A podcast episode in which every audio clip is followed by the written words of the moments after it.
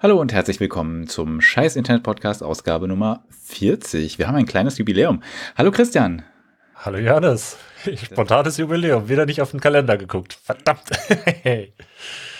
ich habe ja, ich habe ja, ich bin ja der Herr über die Episodennummerierung, also im Sinne von, ich muss das immer raussuchen, damit ich das dann auch richtig sage. Also äh, dieses als so kleinen Einblick in die Arbeit hinter den Kulissen, was hier bei uns passiert. Ich gebe vorher meine Schätzung an. Äh, Spoiler, ich liege eigentlich immer falsch. Also, wenn wir zum zweiten Mal dann die 53 aufnehmen oder so, äh, war es wahrscheinlich mein Fehler. Eigentlich müsste ich als Physiker ja sagen, hier kein Messwert ohne Fehler. Dann müsste man sagen, wir sind so 40 plus minus 2 oder so. Aber. Ja, aber dann kannst du es nicht als Zahl hinschreiben, sondern brauchst diesen, äh, wie heißt dieser Graph? Äh, dieses Luftpumpenartige. Gibt es so ein XKCD zu. Der, der die Unsicherheit so angibt. Ja, so Error Bars halt, aber ich weiß nicht, ob das, gibt es dafür einen Plotnamen? Ist ja egal. Wir wollten glaub, ja Error Bars ist der richtige Name. Ja, also Error Bars sind halt die Fehlerbalken. Aber ob es da nochmal einen speziellen Bezeichner für die Art Plot gibt? Also wenn du für die Episodennummer eine Standardabweichung angeben musst, bist du vielleicht doch ein echter Dödel. Tja. Du, du lachst, aber ich meine, manchen Leuten in, in, in Bereichen, die nicht Physik sind, also so BWL oder auch Informatik, würde so ein bisschen ähm, Verständnis für Fehlerbalken gar nicht so schlecht tun. Medizin. Du, du meinst Informatiker, die eine Floatzahl nehmen, wenn sie denken, okay, dann habe ich ja eine präzise Kommazahl, passt? Ja, zum Beispiel. Das Fließkomma wird schon an die richtige Stelle fließen. genau. Nö, wenn ich gucke, ob das gleich null ist, wird es auf jeden Fall gleich null sein. Sorry, das ja, jetzt, also, wird jetzt zu nerdig. Er wird ja wohl 3,9 minus 3,9 rechnen können. Was soll das? Absolut korrekt. Ja, unser Einstiegsthema. Wir sind hier, wir sind hier völlig abgeschweift, bloß weil wir hier die 40. Folge, Folge feiern. Wir haben den World Podcast oder International Podcast Day verpasst. Das wollten wir eigentlich als Einstieg hier nehmen. Der wäre nämlich am 30.09. gewesen und wir wollen auf jeden Fall darauf hinweisen, dass der war, weil der ist sicherlich cool gewesen und wir hätten da uns viel mehr mit anderen Podcastern connecten und andere Podcasts feiern, empfehlen und mit anderen Podcastern zusammensetzen können und das alles hätte richtig viel Sinn gegeben für einen Internet-Podcast, aber wir haben es irgendwie nur so im Vorbeigehen mitgenommen und äh, so ein bisschen links rechts geguckt, aber das war's dann auch. Ich könnte. Also wenn ihr auch schon mal was verpasst habt, äh, wir fühlen das. Schreibt es in die Kommentare. ich habe auch schon mal was verpasst, ja. Hashtag Engagement Bait. ja, ah, also. Da weißt du nie, ob es ein Running Gag ist oder ob wir wirklich so verzweifelt sind. ich weiß es, aber ich sage es nicht. Schön. Nee, aber äh, genau, ihr könnt gerne, ihr könnt gerne, äh, wir, wir, sollten vielleicht noch was dazu ähm, auf Social Media teilen. Auf irgendwelchen Plattformen, wo man Hashtags verwenden kann. Geht das auf Blue Sky? Geht's schon, ja. Ne? Man kann es nur da nicht suchen oder so. Ähm, ich hab's ehrlich gesagt noch nicht ausprobiert. Ah. Eieiei. Ja, ich bin ja einer von denen, die irgendwie schon einen Account haben, wobei das scheint ja immer leichter zu sein. Da kommt ja jetzt ja jeder rein. Nein, ja, ich, wie viel sind es am Tag? Waren es jetzt 12.000, die so reinkommen, plus die Leute bei Invite-Codes? Irgendwie so. Keine Ahnung, gibt es da Zahlen? Das weiß ich nicht. Ich weiß nur, dass irgendwie, und das habe ich jetzt auch in einem ähm, Bericht, ich glaube auf Netzpolitik gelesen, dass irgendwie so jetzt gerade über das lange Wochenende für die Leute, die den, äh, was war das für ein Datum? Moment, den 2. Oktober freigenommen haben. Ähm, hm. Dass da irgendwie so große Teile der deutschen Netz, äh, also der deutschen Twitter-Elite, äh, irgendwie rübergewechselt sind. Und das ist mir auch aufgefallen. Ganz viele Leute, denen ich folge, haben jetzt irgendwie Blue Sky äh, Handles irgendwo stehen oder sagen, okay, wir sind jetzt auch dort oder sie sind jetzt nur noch dort. Äh, also so, so, so wirklich relevante, größere deutsche Twitter-Accounts, ähm, da wo die Einschläge irgendwie noch nicht so viele waren. Also Sebastian Hotz ist, glaube ich, noch nicht da, aber der, wenn in der, der Moment, wo der zumacht, das, das ist dann wirklich der Sargnagel für das Ganze. Es ist quasi jetzt die zweite Migrationswelle. Ne? Die erste war ja mit ja. den äh, Mastodon-Accounts, die man dann nicht mal hinschreiben durfte eine Zeit lang. Wie war das? Was ist nochmal passiert? Wurde denn, wurdest du verwarnt? Wird der Tweet gelöscht? Irgendwas ist doch passiert, wenn man seinen äh, Mastodon-Handle reingesetzt hat. Oder glaube, du konntest es einfach nur nicht, nicht da reinschreiben in die Bio und sowas und Tweets damit nicht posten, oder? Und wenn du es drin hattest, genau, kannst du aber drinstehen bleiben hatte, oder so. Genau, die Bio hatte eine Zeit lang komische Einschränkungen, aber beim, beim Tweeten, ich glaube, für eine kurze Zeit hast du echt Ärger bekommen. Das haben die aber, sind die aber ganz schnell zurückgerudert. Irgend hm. so war das. Müssen wir eine unserer alten Folgen hören. Wir haben uns ja damals so echauffiert, weil das ziemlich albern war.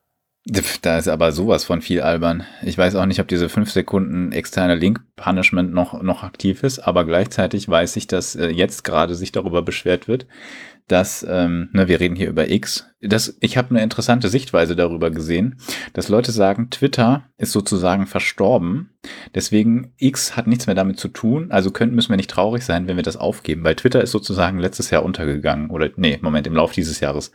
Seitdem gibt's das nicht mehr, das heißt, X, wenn wir jetzt X verlassen, ist das nicht, als hätten wir früher Twitter verlassen. So als gedankliche, hm, wie soll ich sagen, ähm, äh, als Motivationsstütz. So. Als Kopium.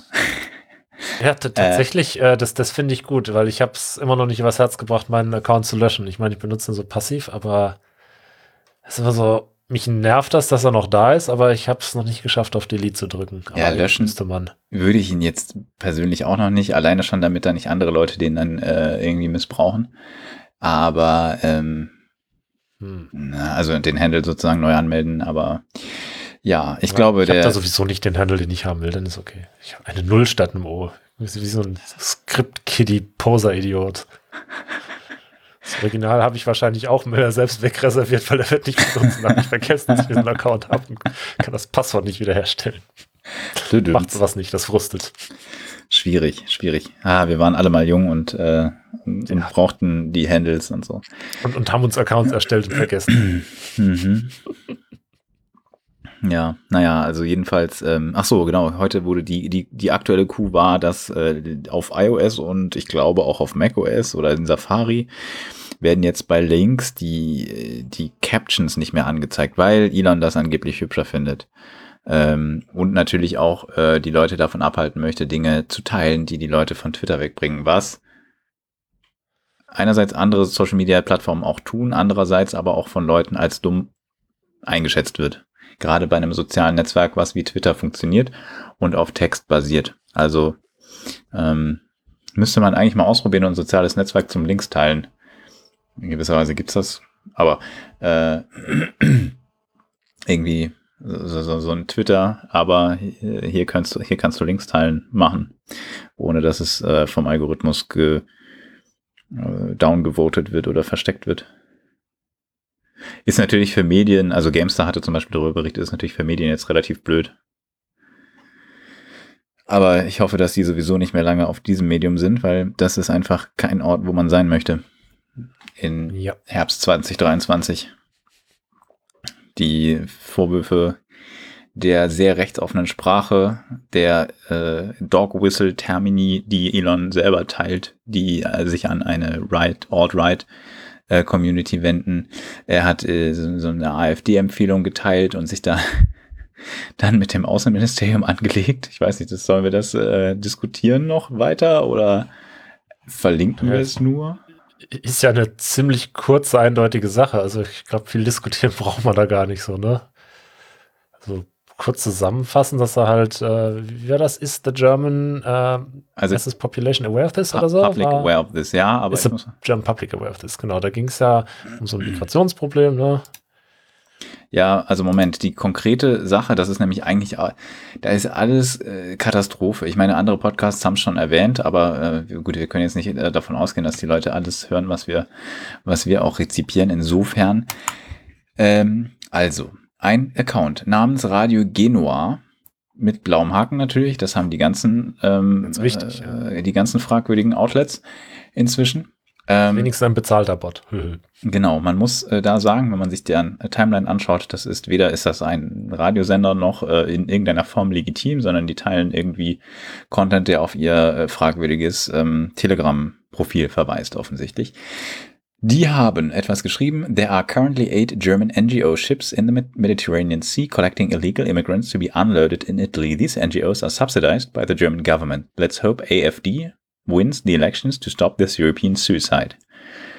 Mm, also ne, es gibt gerade acht deutsche NGO, also nicht Regierungsorganisationsschiffe im Mittelmeer, die illegale Immigranten äh, einsammeln, um sie in Italien abzuladen. Kleiner Kontext dazu, äh, Lage der Nation sagt, dass es illegale Immigranten in diesem Sinne gar nicht gibt. Hört euch die Folge an, wenn ihr das genauer wissen möchtet. Diese, also weiter, diese NGOs sind äh, von der deutschen Regierung unterstützt. Lasst uns hoffen, dass die AfD die Wahlen gewinnt, um diesen europäischen Selbstmord zu stoppen. Diesen Tweet dekoriert mit Videomaterial, der ja irgendwas mit Bootsflüchtlingen auf Mittelmeer wohl zeigen soll, keine Ahnung. Und eben ein Link mit einem Telegram-Symbol äh, und dem Handle auf dieser Plattform. Ne, von wegen so viel zu promote keine anderen Social Media Plattformen, außer du bist Elon himself, dann halt schon. ähm, Wenn er das macht, ist das Chefsache. Dann hat er in diesem die AfD promotenden Tweet und ja, ne, ihr habt ja den Inhalt gerade gehört. Elon Musk hat das retweetet. Is the German public aware of this? Mit als seiner Reichweite ne, 74,5 Millionen Mal angezeigt laut Twitter. Ähm, die er kriegt natürlich da Applaus von Rechts-Twitter, das ist relativ klar. Ähm, das äh, überrascht niemanden. Was vielleicht ein bisschen überraschend ist, ist, dass die, das German Foreign Office, also das heißt, die, das müsste das Außenministerium sein. Ähm, stimmt das? Also jedenfalls Auswärtige Amt, Außenministerium. Ich bin mit der Bezeichnung immer nicht ganz klar. Aber letzten Endes ist es dasselbe. Auswärtiges Amt. Auswärtiges Amt ist es. Ist das, ja, das ist irgendwie, das Ministerium heißt Amt oder irgendwie so. Die, äh, Politik nicht so drin, aber jedenfalls, ne, die, das, das Ministerium steckt dahinter. Die sagen, ist, also zu, auf die Frage, ist die deutsche Öffentlichkeit dessen gewahr? Sagen die ja, und es heißt, äh, also it's called Saving Lives, also ähm, ja, und das, äh, wir nennen es äh, Leben retten.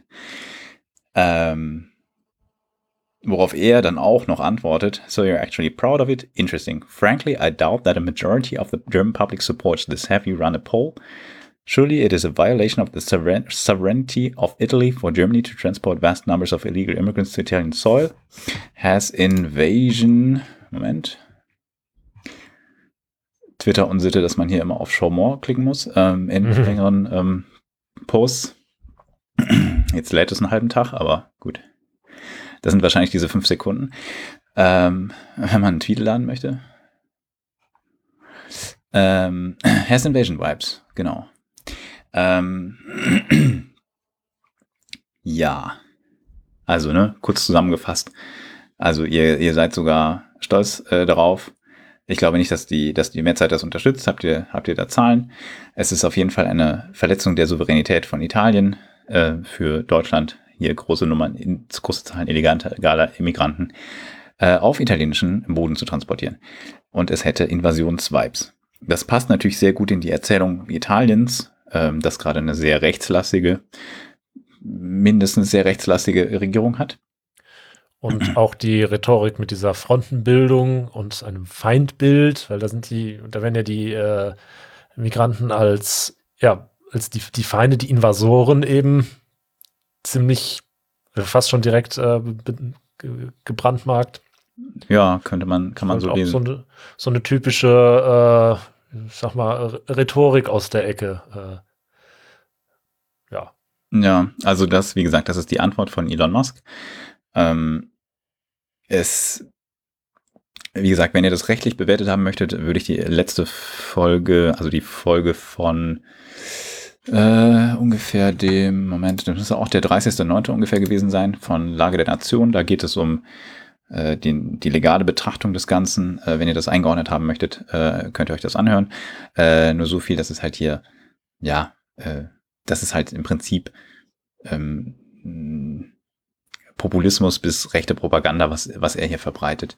Plus, er promotet eben eine klar äh, ja, rechts, in, zumindest in Teilen rechtsextreme Partei in einer zumindest aktuell auf Landesebene stattfindenden Wahlkampfsituation. Ne? Hessen und äh, Bayern wählen jetzt nächsten, also diese, diesen Sonntag Landtage. Das, das heißt, heißt, es geht auch darum, dass es juristisch äh, fragwürdig ist.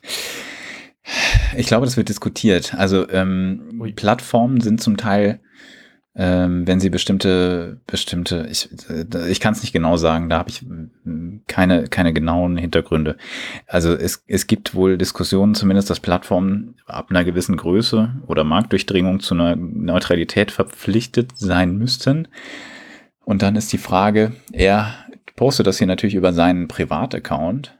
Ähm, ja. Gleichzeitig muss man aber sagen, dass er als Inhaber ähm, da halt nicht unabhängig von agieren kann. Also du kannst dich nicht hin, hinstellen und sagen, der Laden gehört mir zwar, aber das hier ist jetzt privat. Also er hat wahrscheinlich in seiner Bio äh, hier äh, privat hier stehen, privat, aber ja. Views sind äh, komplett meine, meine eigenen und so. Äh, hat er wahrscheinlich zur Verteidigung gegen die dunklen Künste, hat er da stehen. Hat er nicht, aber äh, ne, ihr wisst, was ich meine. Ähm, Außerdem, wenn ich das richtig sehe, hat er ein, was ist das denn? Ist das ein, ist das ein X vom X? Was heißt, dass ihm das gehört oder sowas? Keine Ahnung. Er hat irgendwie so, er hat sich noch so ein paar Logos neben seinen Namen gebaut. Ähm, jedenfalls wirst du das wohl rechtlich nicht trennen können. Und deswegen bin ich mal gespannt, ob da noch was rauskommt nach zumindest den europäischen Regeln für solche Plattformen. Die, ich bin noch nicht, nicht sicher, ob das jetzt schon problematisch wäre oder erst mit diesem ähm, Digital Markets Act möglicherweise. Äh, es ist, es ist, glaube ich, in Diskussion. Ich, wir, wir, suchen da noch mal was raus. Wie gesagt, an der Stelle bin ich jetzt nicht firm. Ich weiß nur, dass es Diskussionen gab, aber ich bin mir nicht sicher, ob die wirklich fundiert sind. Ich will jetzt nicht sagen, äh, zwei Anwälte, drei Meinungen oder drei Anwälte, vier Meinungen, aber es könnte in so eine Richtung gegangen sein.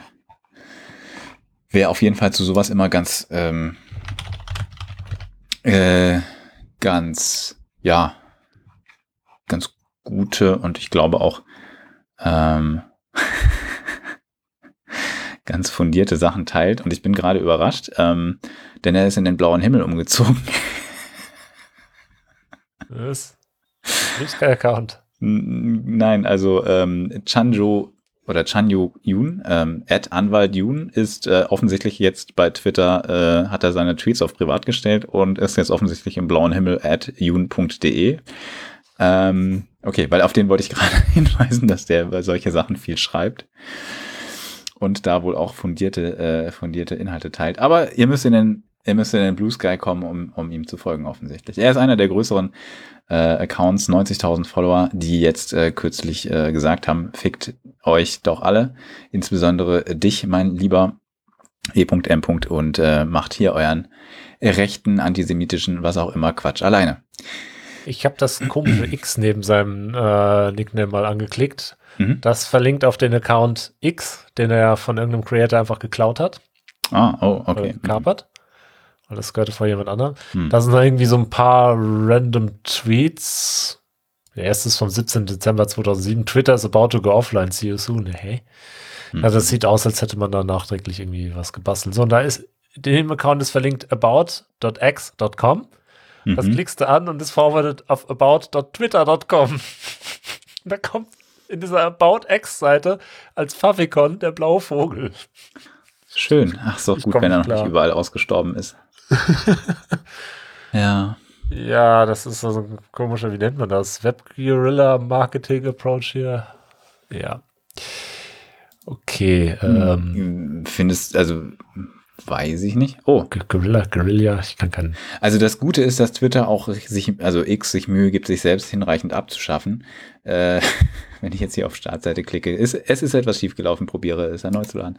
Naja, ich denke, wir müssen da auch nicht, oder haben wir noch andere Themen, die da, die da, also es ist, es gibt wirklich nichts Positives zu sagen, muss man, muss man einfach kurz zusammenfassen. Ähm, das einzig Positive ist, dass Elon noch ein bisschen Gegenrede bekommt. Äh, aber ich würde gleichzeitig sagen, dass man nicht wirklich verpflichtet, also ne, wer das macht und wer, wer den Rechten entgegentritt an der Stelle, ähm, das ist sicherlich sinnvoll, aber ob man jetzt deswegen sich das antun muss oder nicht einfach sagen sollte, okay, die Party ist jetzt einfach auf Blue Sky oder meinetwegen woanders, aber ich glaube, es wird gerade Blue Sky. Ja, ähm, ja äh, hier jetzt am, am 3. Oktober wurde äh, darauf hingewiesen, dass er einen Tweet Clown und Erde geteilt hat, also die beiden Emojis. Ich weiß nicht, sagt dir das was? Nee. Ich habe das jetzt erst hier gelernt. Ähm, Clown World also unter anderem dargestellt als die beiden Emojis Clown und Erde, ist ein Meme und Dog Whistle, mhm. verstecktes Signal von Neonazis mhm. und sogenannten Alt-Rights, die die Vorherrschaft der Weißen durchsetzen wollen. Es geht auf ein Meme zurück, das mit der Verwendung von Hongkong, haha, als Dog Whistle für Heil Hitler verbunden sei. Ähm, das ist jetzt sehr verkürzt, wir verlinken den Wikipedia-Artikel dazu. dass ähm, ich weiß jetzt nicht, wie, wie sehr das ausschließlich mit einer sehr rechten äh, äh das könnte auf was äh, von Fortran ja, ja. äh, zurückzuführen ja, sein. Und dann korrekt. hat es wieder so Trollcharakter und ist eigentlich gar nicht rechts oder ist dann aber doch wieder rechts und es das war könnte sehr konfus werden. Ja, aber ich meine, die Frage ist halt, wenn du etwas machst, wenn du etwas postest, was ähm, äh, selbst wenn das da nicht herkommt, äh, sehr stark von, von ähm, ja praktisch nur noch von Alt-Right-Leuten äh, übernommen wurde, dann äh, ja, das mag im Prinzip ja. äh, Trollen sein, aber das ist dann halt nicht, das ist dann halt, das hat dann halt einen Geschmack. Und wenn, also ich meine, ist, ist richtig, man muss auf jeden Fall aber zweimal hingucken. Und äh, die, die meisten Erklärungen, die man dazu findet, äh, sind im, im Zweifelsfall falsch. Wollte ich nur so damit. Es kann trotzdem sein, dass es exakt so gemeint ist und in den meisten Fällen wird es eben genau deswegen auch so gemeint sein von den Leuten, die das äh, verwenden und so posten. Also will jetzt nicht in Abrede stellen. Nur das macht halt so Recherchesachen und Einordnungen immer ein bisschen knifflig. Ja, natürlich. Also ich meine, wie gesagt, wir verlinken da, wir verlinken da äh, sowohl diesen Tweet als auch ähm, als auch hier den Victionary-Eintrag, in dem das äh, die Etymologie beschrieben ist, als auch ähm, als auch Urban Dictionary dazu. Mhm. Falls wir noch andere Sachen finden, oder falls ihr noch was habt, könnt ihr das auch gerne einreichen, falls es doch irgendwie eine aus aktueller Sicht ähm, harmlose Erklärung dafür gäbe. Wir wollen ja hier nicht jemanden vorverurteilen, aber es sieht schon, wenn man das googelt, sehr, mm, sehr so aus, als würde das wirklich in einer Ecke vor allem verwendet und würde eben diese dann auch ansprechen. Ja, äh, halte ich auch für sehr wahrscheinlich, dass das äh, die Wahrheit ist. Äh, ja. Ja. Naja, wie gesagt, bitter. Folgt uns auf Blue Sky, ne? Ich glaube, der Podcast hat noch keinen Counter. Ich weiß nicht, müssen wir mal gucken, ob wir das irgendwie hinkriegen. Ähm, ich habe selber einen, du hast auch einen, ne? Sagst du. Auch einen, äh, noch nicht viel benutzt, nur ein bisschen Nein, reingeguckt, wie so das User Interface ist, weil das hat so ein paar schöne äh, Ideen umgesetzt, die ich bisher zum Beispiel bei Twitter vermisst habe. Ist ganz interessant an sich, was das betrifft. Da bin ich manchmal so ein äh, ja, Web-Nerd, also was. Ma manchmal interessiere ich mich dann doch so ein paar Minuten lang für Frontend-Design und gucke mir das an, wie das alles gemacht ist. Es hat jetzt noch nicht, noch nicht alle Features, aber ähm, ja. Also ein Feature ist alleine, dass äh, es nicht Elon Musk gehört. ja. Und ich bin sowieso gespannt. Ähm, es scheint mir ja nicht so, als hätten die jetzt ihre Werbekundenerträge deutlich steigern können. Hm, gerade in der Vorbereitung ist mir noch ein Artikel untergekommen, der mutmaßt auf Grundlage ähm, von Zahlen, die da öffentlich wurden und das Ganze in Relation zum Snap. Ne, Snap äh, ist ja public, also äh, börsennotiert, äh, zu deren Bewertung im, in Relation zum Umsatz setzt, ähm, dass äh, Twitter vielleicht so acht Milliarden wert sein könnte. Ich glaube, acht Milliarden waren es.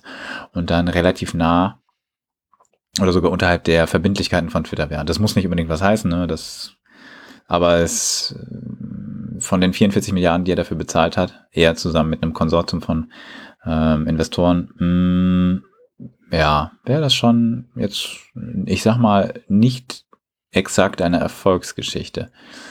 Und das liegt nicht alleine daran, dass der Markt schwierig ist. ja.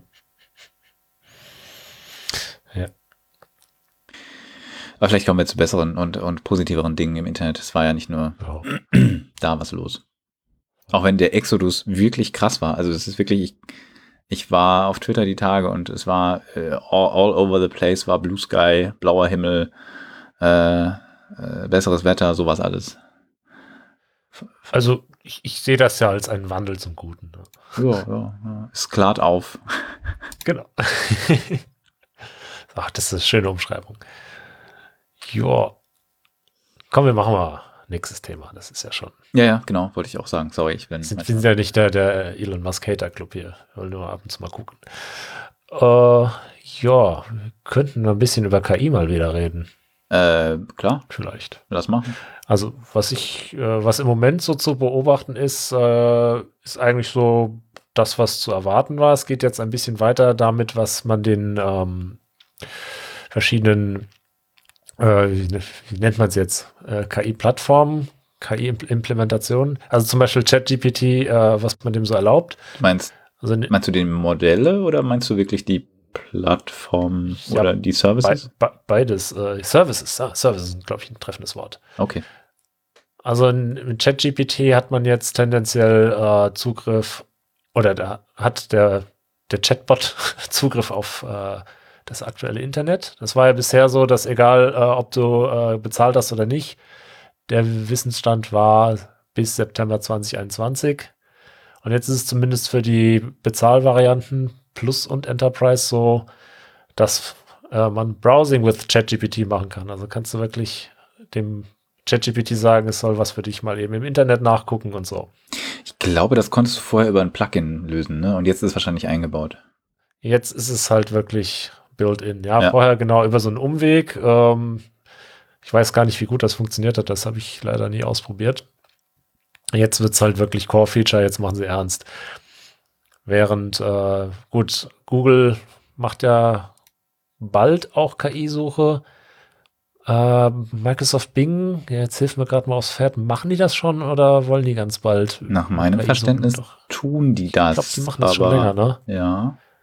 Was ich ja sehr interessant fand, dass sie da sehr früh damit war, genau. Äh, die haben sehr früh damit angefangen, darüber auch zu suchen. Ja. Also da geht es jetzt einfach ein bisschen weiter. Hast du mal äh, in letzter Zeit so eine äh, Microsoft Office-Anwendung gesehen? Ähm, nicht wirklich, nee. Ich hatte ja. versucht, das mal zu installieren, aber irgendwie brauchte man äh, irgendwas brauchte man, was ich nicht hatte. Ich glaube, Bet eine Kreditkarte oder sowas. Betriebssystem Microsoft Windows oder besser, aber auf Linux lief es dann doch wieder nicht komisch. Ah, das ähm, muss auch gewesen sein, ja. ähm, da ist es jetzt so, dass äh, auch da äh, Copilot ausgerollt wird. Ich habe das gelesen, überall in Windows. Karl Klammer ist zurück, oder? Das wollen Sie mir sagen. oh.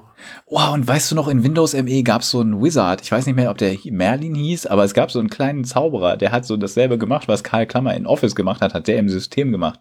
Das werden wahrscheinlich die wenigsten noch wissen, aber das gab es, so ein kleines Maskottchen. Das wäre cool, wenn die das zurückbringen würden und das schreibt dir dann e deine E-Mails mit Hilfe äh, der KI. Man macht immer so Zauberstabbewegungen an der Seite. Oh. Alter, ich würde Geld dafür ausgeben. Geil. Muss man, glaube ich, auch, aber ja, also. Natürlich. ist ja nicht Google oder LibreOffice oder sowas. Ja. Also man sieht jetzt, dass es so äh, stufenweise weitergeht und die Funktionalität hochgefahren wird. Und ich glaube, da ist jetzt auch äh, immer mehr so ein Konkurrenzkampf zu sehen und die Featureitis äh, fängt an. Würde mich mal interessieren, wie so die Resonanz der, äh, der Users, besonders im Business-Bereich, ob jetzt alle sich nur noch äh, KI-generierte E-Mails untereinander schicken oder ob die Leute eher genervt davon sind und so, dann mach meinen Scheiß doch lieber alleine hier. Das, das ist tatsächlich eine interessante Sache. Es gibt ja so Diskussionen, so, äh, oder was ist Diskussionen, irgendwelche Services, so, du kannst irgendwie deinen KI-Vertreter in irgendwelche Meetings schicken. Aber in dem Moment, wo das mehr als eine Person tut, also hat es ja gar keinen Sinn. Dann kannst du das Meeting ja auch lassen. Dann kannst du auch gleich deine Bots sich untereinander unterhalten lassen und die sollen dir einfach nur noch eine Zusammenfassung geben. Also, äh, Und was mich auch mal jetzt interessiert, wenn ich jetzt sagen wir mal, ich bin so ein, so jemand, der was, äh, ich wäre jetzt jemand, der was Rechtsverbindliches über E-Mail macht. Sondern ich bin irgendwie äh, so ein Sales Guy vielleicht, der so Vertragssachen per E-Mail dann ausverhandelt. Und dann gibt es ja so Sachen, die dann auch wirklich so rechtlich bindend sein können, ne? Prinzipiell ist das, ähm, ja, klar. Sondern hast du dann, dann natürlich auch so tolle Fälle wie, äh, denn jetzt ist da irgendwie so ein Fehler drin und das kommt zu einem Verfahren und dann äh, kommt dabei raus, äh, ja, der Fehler ist entstanden, weil äh, angeblich, äh, ja, man muss ja sich immer irgendwie verteidigen und so, sagt man dann, ja, ich habe ja hier die, die, die KI benutzt, die hat das da reingeschrieben, den Mist. Bin ich mal sehr gespannt, zum einen, wann das das erste Mal passieren wird, weil das ist ja abzusehen. Gerade weil das im Businessbereich äh, stark benutzt wird, diese Software, Outlook. Könnte sein, ja. ja und das Zweite, äh, was mich dann interessiert, ist, äh, zu was für absurd, ja, zu was für absurden Urteilen wird das führen? Wird da bestimmt wieder was in Hamburg verhandelt oder so und dann müssen wir mal gucken, was, ob es irgendwie Fallout von der Xerox-Geschichte gab. So von wegen Dinge, die man eigentlich gar nicht schreiben wollte. Ja. Die es dann aber irgendwie in, weiß ich nicht, in Briefe oder sowas geschafft haben. Oder in archivierte Versionen von Briefen. Ich weiß nicht, ob das jeder kennt. Äh, Xerox-Scanner hatten so ein lustiges Feature, ähm, dass sie Datenkompression gemacht haben. Kopierer waren nicht einfach Scanner, oder? Also Kopierer, Kopierer, ist ja eigentlich der Gag. Entschuldigung, Ko Kopierer, ja. Kopierer, von denen man erwartet, okay, ich lege das Blatt da rein und dann habe ich das Blatt nochmal und es sieht gleich aus. So, ja? Naive Vorstellung, aber es gibt Leute, die das annehmen. Kom komplett bescheuertes Weltbild, wie kommt ihr darauf? Ja, genau. Ja. Und äh, wenn man das mit bestimmten Xerox-Scannern gemacht hat, war das im Groben auch so, aber ein paar Zahlen waren dann anders. Und zwar reproduzierbar.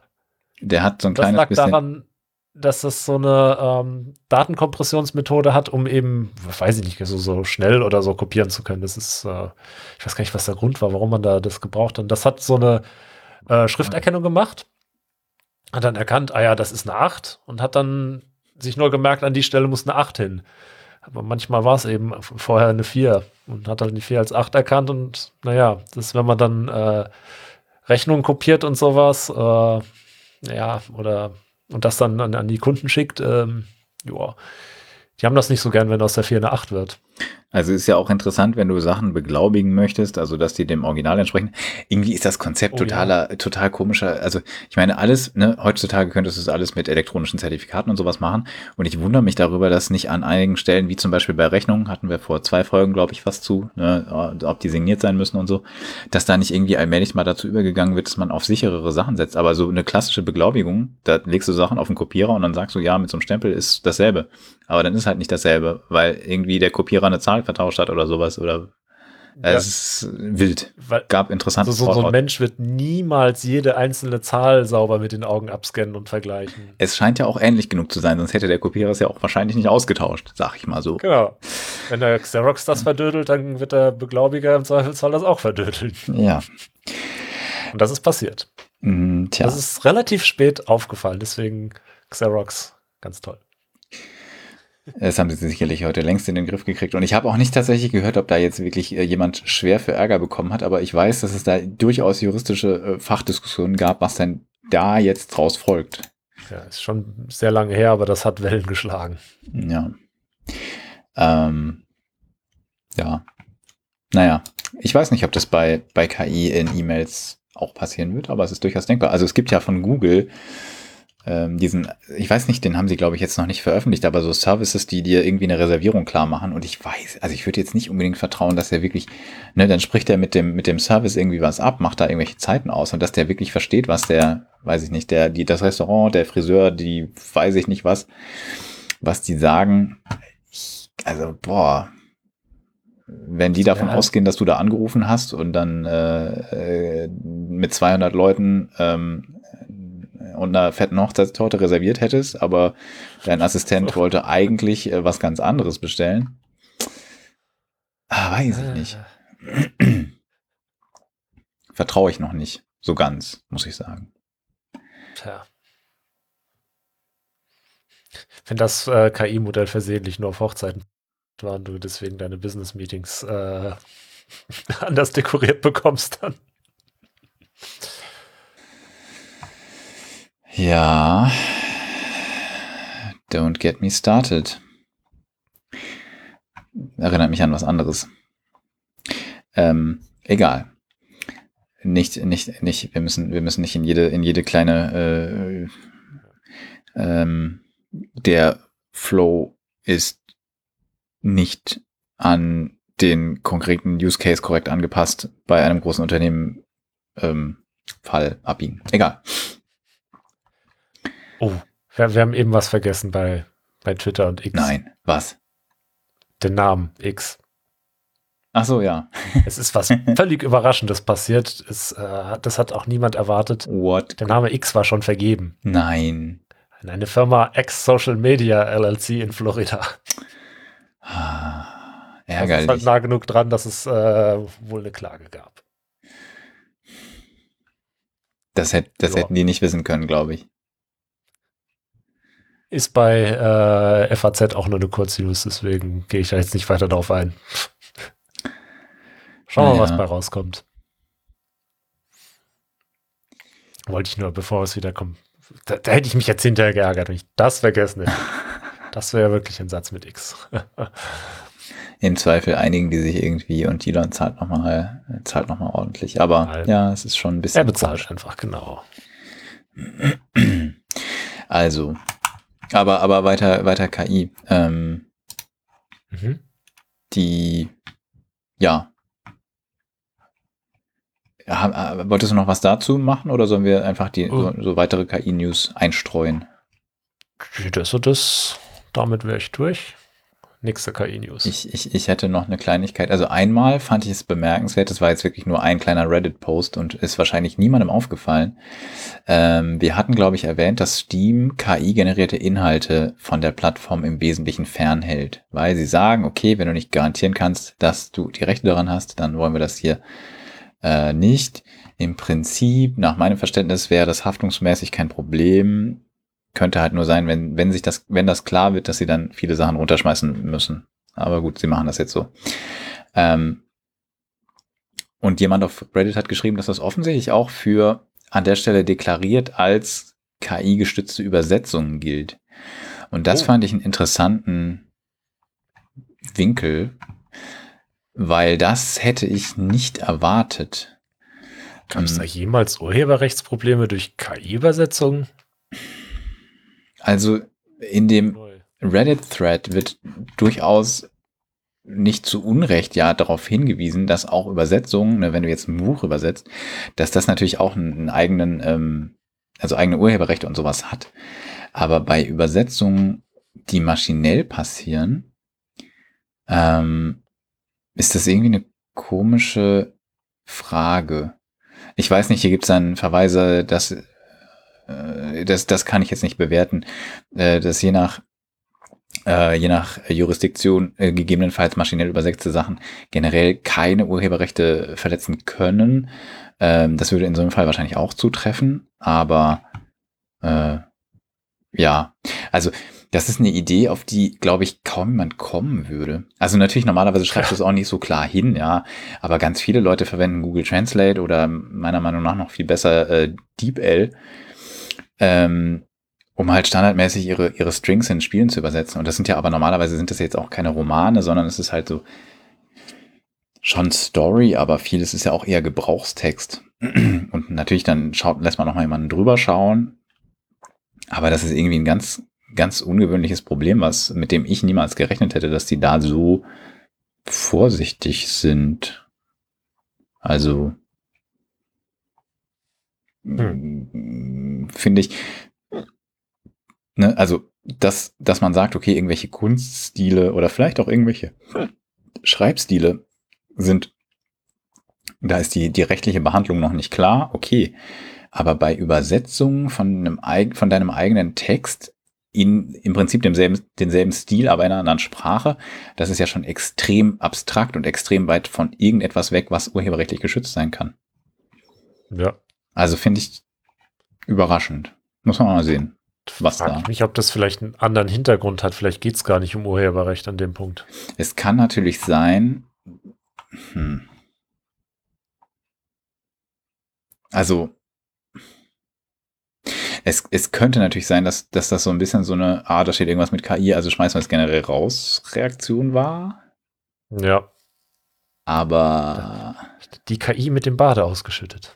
Also hier steht in dem Originalpost, wie gesagt, ne, das ist jetzt hier alles, wir haben das jetzt nicht nochmal äh, nachrecherchiert, aber ähm, Äh, also nehmt es nicht für, das ist 100% ähm, safe so, aber ihr könnt euch den Thread anschauen. Ähm, Steam rejected my game during the review process and asked whether I owned the copyright for the content added by AI. Und das klingt halt sehr generisch. also, first of all, AI was only used for translation, so there's no copyright issue here. If I had used uh, Google Translate instead of ChatGPT, no one would have objected. Und da hat er wahrscheinlich recht. Also, niemand hat sich, glaube ich, klassisch dafür in, in irgendeiner Form interessiert. Weil das, glaube ich, bei kleineren Indie-Studios und sowas und wahrscheinlich auch noch bei großen. Natürlich gibt es spezialisierte Übersetzungsservices, aber ich glaube, es ist wirklich Standard, dass du irgendwie mit, mit, mit automatisierten Übersetzungen in, per Google Tabellen oder sowas arbeitest. Elefant in dem Raum. Äh, warum sagt er nicht einfach, ja, das habe ich übersetzt? Also die Story, weshalb er das da hingeschrieben hat, ist, dass er sagt, er ist halt äh, Englisch ich weiß nicht, ob er Native Speaker ist, aber jedenfalls hat er es auf Englisch halt geschrieben. Und ähm, die Warning wäre deswegen, weil er kein negatives Feedback haben wollte, wenn es Fehler in der Übersetzung gab, äh, weil er es halt nicht selber checken ah. konnte. Okay. Ja. Deswegen würde ich es immer noch mal proofreaden lassen und dann kannst du es auch noch mal irgendwie korrigieren und sowas. Ähm, also ich würde nicht einfach so, das würde ich tatsächlich nicht machen. Ich würde nicht einfach ein Spiel rausbringen, wo ich jetzt einfach nur KI übersetzte Texte äh, reinhaue, sondern ich würde schon immer äh, entweder tatsächlich jemanden das professionell machen lassen oder halt irgendwie zumindest eine von jemandem, der die Sprache auf jeden Fall gut beherrscht, äh, redigierte Fassung äh, einbauen. Aber ähm, daher kam das hier. Hm. Fand ich trotzdem. Übersetzungsfehler sind doch lustig. Letztens habe ich erst dieses Foto gesehen, äh, stand irgendwie das russische Wort für Umkleide und darunter stand es halt auf Englisch Fisting Room. Natürlich sind Übersetzungsfehler lustig. Also ich meine, äh, äh,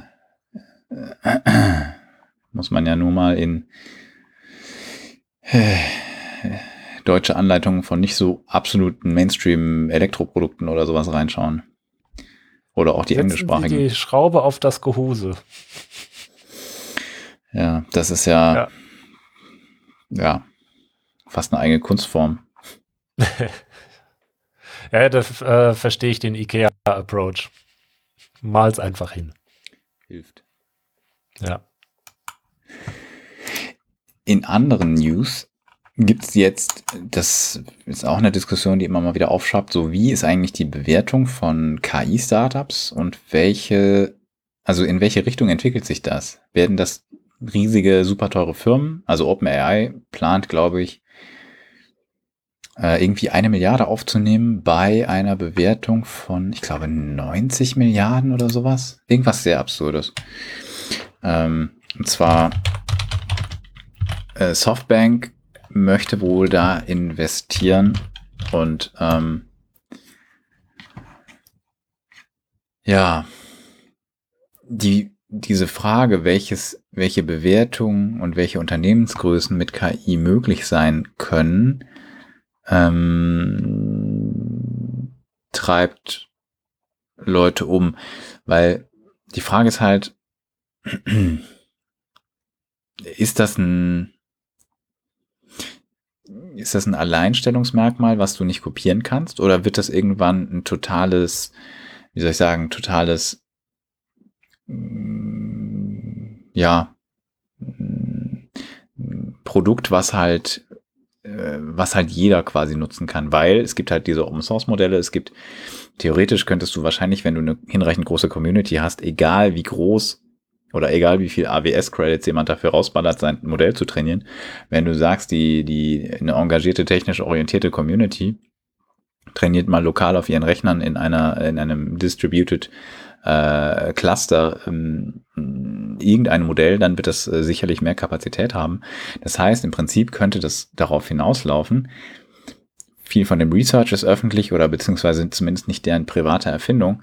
Ähm, das heißt, es könnte darauf hinauslaufen, dass das Ganze eben nicht ein Alleinstellungsmerkmal wird, sondern eine Art, ja, ähm, Commodity, also ein, etwas, was quasi jeder gleich hat. Äh, man sieht es schon ein bisschen, Facebook hat ja Teile ihrer KI-Modelle ähm, öffentlich bereitgestellt. Kommentar da, den ich dazu gehört habe, war, naja, wenn Facebook nicht die Best, das Beste haben kann, kann es immerhin den anderen in die Suppe spucken, äh, indem sie sowas, sowas machen und die äh, Open Source Modelle unterstützen, weil du damit natürlich theoretisch das, ja, die Bewertung und auch das Alleinstellungsmerkmal der anderen ähm, im, also entweder untergräbst oder komplett, ähm, möglicherweise sogar komplett, ähm, ja, äh, wie soll ich sagen, äh, abschaffen hilfst. Und ähm, da gibt es jetzt einen Artikel, der, der ganz interessant ist, der eben dafür argumentiert, dass das ein, dass es eher in diese Richtung geht, dass ähm, das dauerhaft keine, kein Riesenwert wird. Äh, also Sprachmodelle sind schon bald kein Business mehr, ist die, der Titel, das ist ein heiser Artikel, verlinken wir mal, fand ich nämlich sehr interessant zu dem, äh, also ein Interview zu dem Thema, äh, fand ich ganz gut, ganz gut als so ein Wortbeitrag eben genau in diesem Spannungsfeld. Sprachmodelle, ne, also zum Beispiel GPT-4 für, ähm, sind die bei 4? Ja, ne? Mhm. Oder ist es 3.5? Äh, für ja, OpenAI. Ja, kommt drauf an, 3.5 kriegst du, äh, wenn du nicht bezahlst, 4 ist Plus und Enterprise, glaube ich. Na, so rum war das, genau. Korrekt. Ja. Das wären, glaube ich, meine KI-News. Hm. Ja.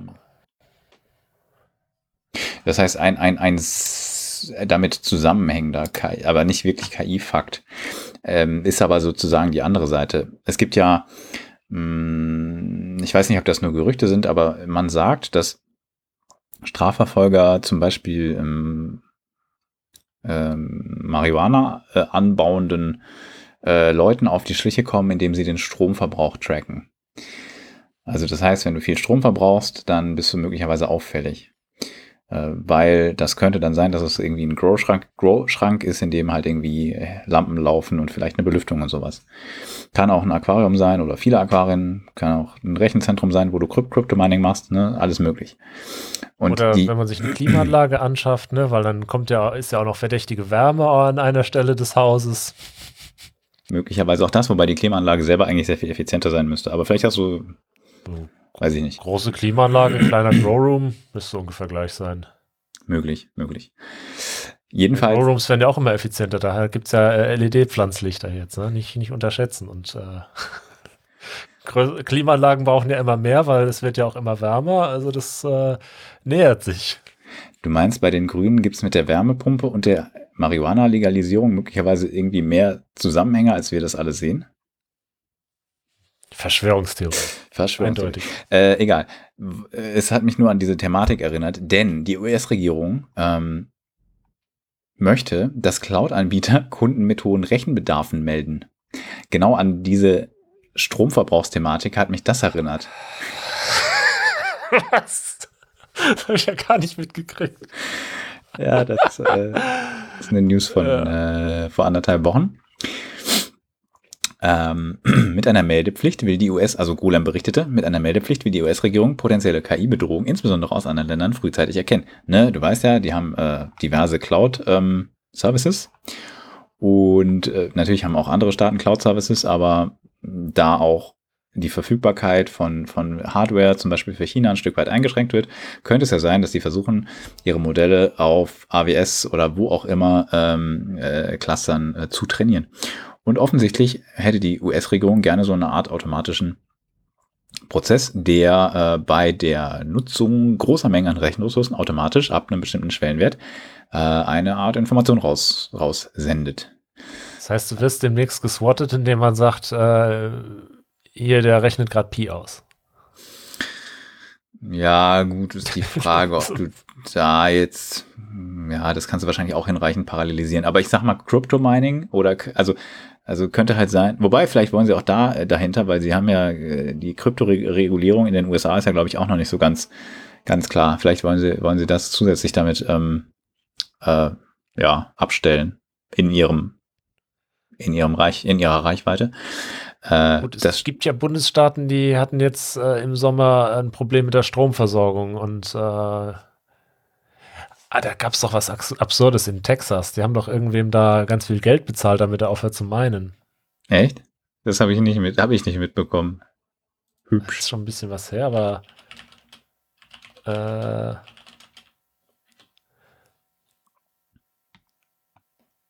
Moment. Okay, das war ein Brainfart, das war nämlich letztes Jahr. Ups.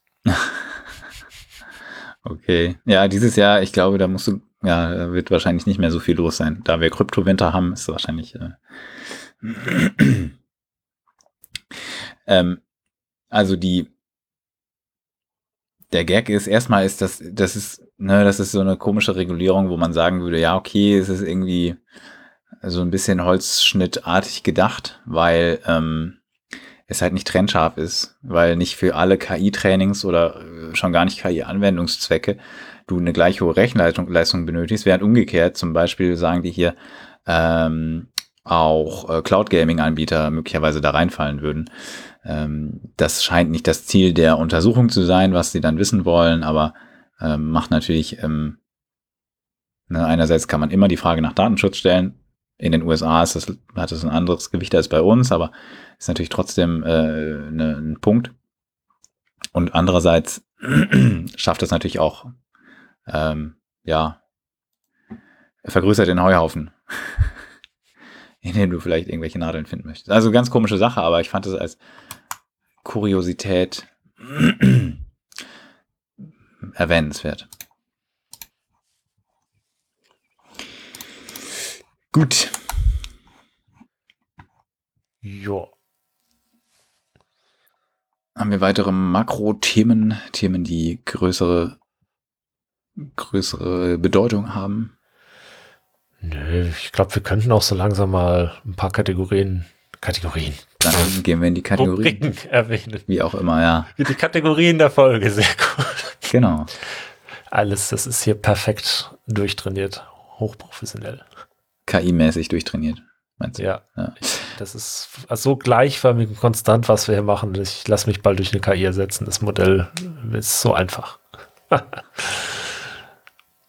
ja, äh, heute noch ein Witz, aber in, in, also ich meine, wäre technisch trotzdem machbar. Nicht inhaltlich, aber von ja. der Stimme. Aber ähm, ja, naja, wer weiß. Okay, hat man also, als Podcaster endlich wieder Zeit, wenn man das wegautomatisieren kann. Das ist wunderschön. genau.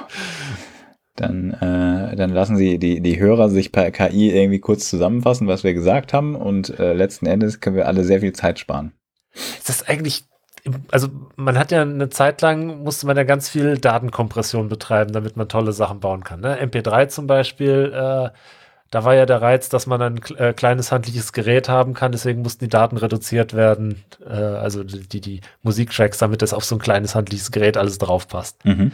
Machen wir gerade das Gegenteil, weil wir dekadent sind und Flash-Speicher einfach zu billig ist? Ist das, ist, ist das das, was wir gerade machen? Ja. Inwiefern? Du meinst mit Podcasts und, und YouTube-Videos und Twitch-Streams und so, oder was? Ja, also so, so, so äh, hey Outlook, schreibe mir eine Mail aus diesen drei Stichpunkten, die äh, lang so. genug ist und ein Business-Text ist. Hey so, Outlook, fass mir diese scheißlange E-Mail zusammen auf drei Stichpunkte. Du willst sagen, man könnte sich eigentlich den Aufwand bei der Übertragung sparen und einfach dem Outlook auf Empfängerseite, wenn es denn eins ist, äh, sagen hier, äh, schreibt mal eine ausformulierte E-Mail aus diesen, diesen drei Keywords? Vielleicht. Also ah, einfach noch einen dritten Iterationsschritt an irgendeiner Stelle da einfügen, um die Daten wieder zurück. Ja, ja, ja. Smart, smart, smart. Das heißt, wir brauchen einfach noch mehr KI, damit diese Datenmenge, die durch KI erzeugt wird, äh, für den Transfer wieder reduziert wird.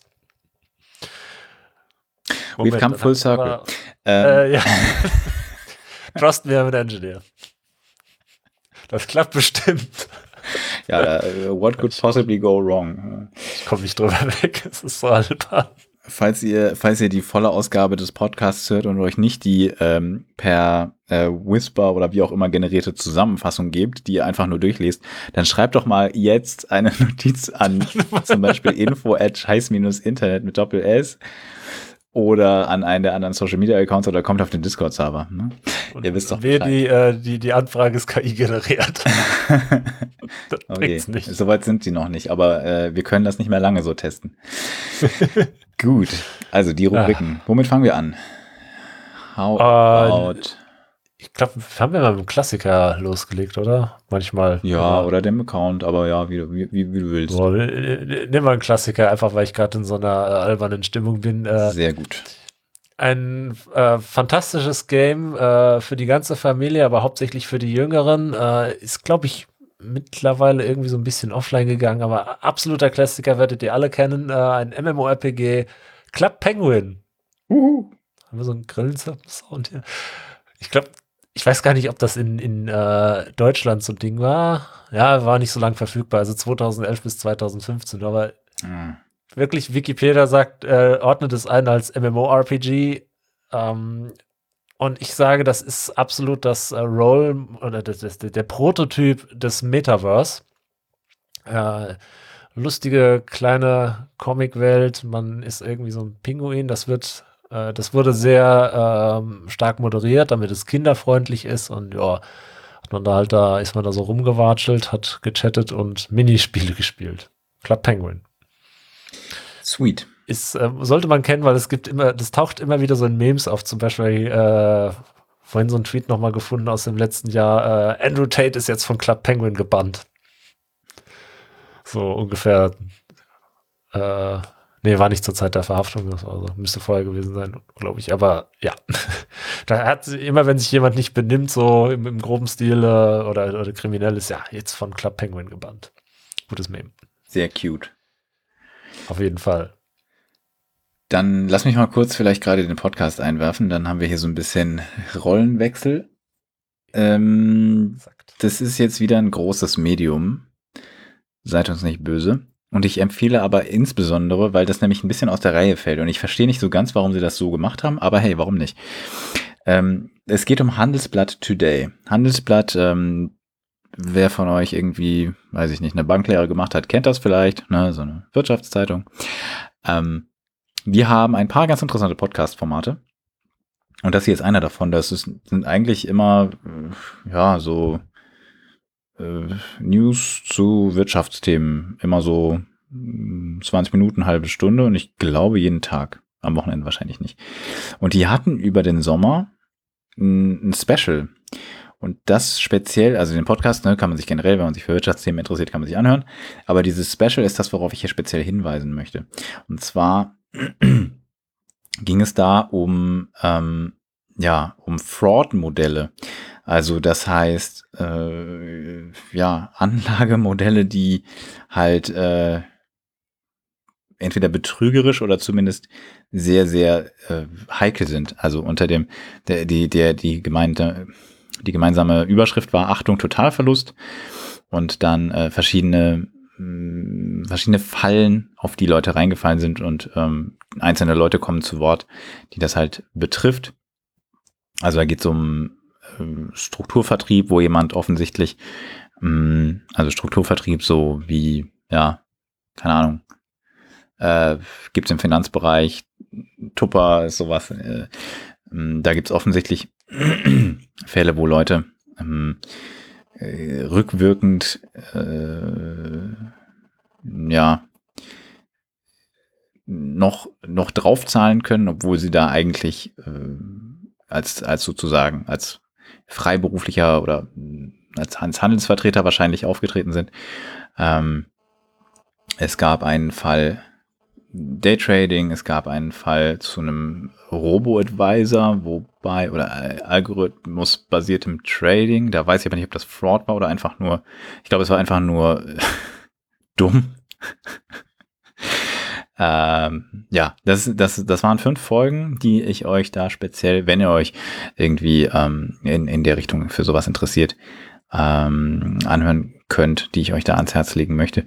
Der ganze Podcast, ne, wie gesagt, wenn ihr euch für Wirtschaftsnews als Podcast interessiert, ist das auch eine gute Sache, aber speziell diese fünf Folgen, vielleicht können wir die gesondert verlinken äh, oder die Episodennummern angeben. Das äh, würde ich euch äh, ja ans Herz legen. Ich fand's sehr interessant. Gerade weil halt auch Leute zu, zu, zu Wort kommen, die ähm, entweder betroffen sind oder irgendwie da mitgemacht haben. Sehr spannend. Auch als äh, gute Ratschläge zu gebrauchen, wenn einen die Inflation wieder hart trifft. Ähm, nein. Das, das war äh, sowas wie eine persönliche Giga-Inflation für die Leute, aber das ist vielleicht ein bisschen fies. Oh, ja, okay. ähm, ja, und als Account der Folge, ich habe ja so ein, äh, ich habe ein Herz für Maker und hat man vielleicht schon hier so ein bisschen durchgehört.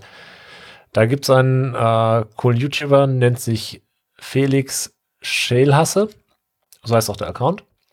Und der maked halt so, ja, also das ist einer von denen, der hat zwar so eine kleine eigene Werkstatt, aber die ist nicht so super advanced und das finde ich irgendwie sympathisch. Hat relativ äh, abgefahrene Projekte trotzdem. Äh, vorhin so vorbeigescrollt, äh, hat er irgendwie ein, ein, kleines Bootchen gebaut aus Klicklaminat. Ja. Schön bekloppt, hat auch gute Arten mit dem äh, Werkzeug umzugehen. Also das bisher habe ich einen ganz soliden Eindruck davon, was er da macht. Kann man sich geben. Und ja, Felix Schälhasse. Sehr Auf schön. YouTube. Ja. Ja, ich denke, Maker haben auch einen ganz klassischen Webbezug. Sehr gut. Auf jeden Fall. Ein, ein, ein, ich äh, verachte das, äh, nein, das nicht, aber ich möchte dazu aufrufen, dass wenn, die, äh, wenn Leute Maker sind, dass sie das auch schön im Internet präsentieren. Das äh, gehört zum guten Ton. Auch zu zeigen, was man gemacht hat.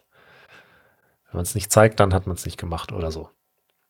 Show-off ist äh, legitim. Man darf stolz sein für, auf seine Maker-Projekte.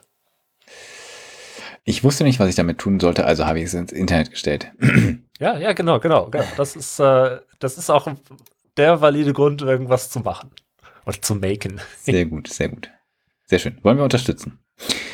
Ähm, gut, dann sind wir in der Rubrik äh, oder beziehungsweise in, der, in dem Abschnitt der Kurznews.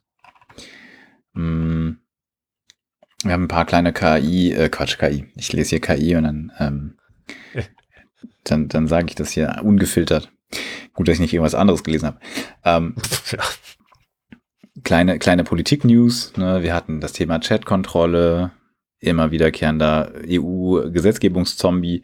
Da stellte sich jetzt raus, dass die EU-Innenkommissarin Johansson, ähm, ja, ich meine, Netzpolitik ist jetzt natürlich hat natürlich eine gewisse Ausrichtung, die sie da verfolgen, aber na, da scheinen, also da werden Lobbyverflechtungen ähm, äh, ihr vorgeworfen. Ilva Johansen, der, der Kommissarin, die dafür stark lobbyiert.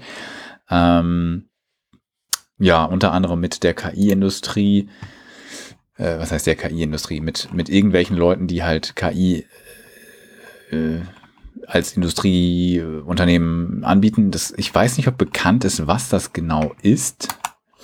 Also wer das genau ist. Aber ähm, es äh, ah, ja, IT- und KI-Firmen zusammen mit Stiftungen, NGOs, Sicherheitsbehörden und PR-Agenturen äh, seit Jahren unter Einsatz von Millionen von US-Dollar bei der EU-Kommission für die sogenannte Chat-Kontrolle lobbyieren. Äh, ich weiß nicht, ob hier benannt ist, wer das exakt ist. Wer persönlich hier meiner Meinung nach sehr problematisch ist, ist Ashton Kutscher, der da mit so einer komischen Sockenpuppen-Organisation ähm, versucht, äh, also Thorn heißt die, äh, versucht dafür äh, stark zu lobbyieren. Ähm, erscheint mir sehr fragwürdig. Ähm, hier kommt auch wieder das, der, der äh, charmante Spitzname für äh, Zensur Solar von der Leyen äh, zum Tragen, weil ähm, auch sie hier irgendwie äh, involviert sein soll, laut diesem Netzpolitik-Bericht, äh, den wir euch hier verlinken können. Mm. Ja, wie gesagt, diese, diese Organisation verkauft auch Software, die KI-gestützt Kindesmissbrauch aufspüren soll. Ähm, ne? Also insofern alles sehr fragwürdig. Ich meine, Ashton Kutscher mag ein äh, guter Unternehmer in eigener Sache sein, aber er ist an der Stelle meiner Meinung nach überhaupt kein guter Ratgeber, jedenfalls nicht für Politik, die die Freiheitsrechte von wie viele EU-Bürger haben wir jetzt? 300, 400 Millionen EU-Bürgern äh, beeinträchtigen würde. Äh, plus, ne, dann schaffen wir irgendwelche, irgendwelche, ähm, äh, wie sagt man, Wasserstellen für Leute, die gerne äh, KI-Modelle auf Kinderpornografie trainieren, das kann ja auch keiner wollen. Hm, ist auch die Frage. Naja, gut, wollen wir nicht weiter spekulieren. Äh, aber also offensichtlich gibt es da eine fragwürdige Verflechtung von Leuten, die ähm, ja die EU-Kommission bearbeiten, um äh, aus technischer und auch bürgerrechtlicher Sicht hier kompletten äh, ähm, Unfug umzusetzen. Wir hatten das Thema ja schon oft genug betont. Jetzt sieht man mal, welche wirtschaftliche Motivation da zum Teil dahinter zu stecken scheint und wie wenig unabhängig Teile der EU-Kommission zu sein scheinen. Ähm ein weiterer Kommissar, Kommissar Thierry, Bre Thierry Breton, das ist der, der gerne möchte, dass ihr doppelt für euer Internet bezahlt. Äh ne, die Datenmaut für Netflix und, Netflix und Co. Es steht zu hoffen, dass das vielleicht nicht durchkommt, aber es haben sich offensichtlich international schon Nachahmer dafür gefunden, die der Meinung sind, dass es total sinnvoll wäre, die Inhalteanbieter nochmal zusätzlich zur Kasse zu bitten.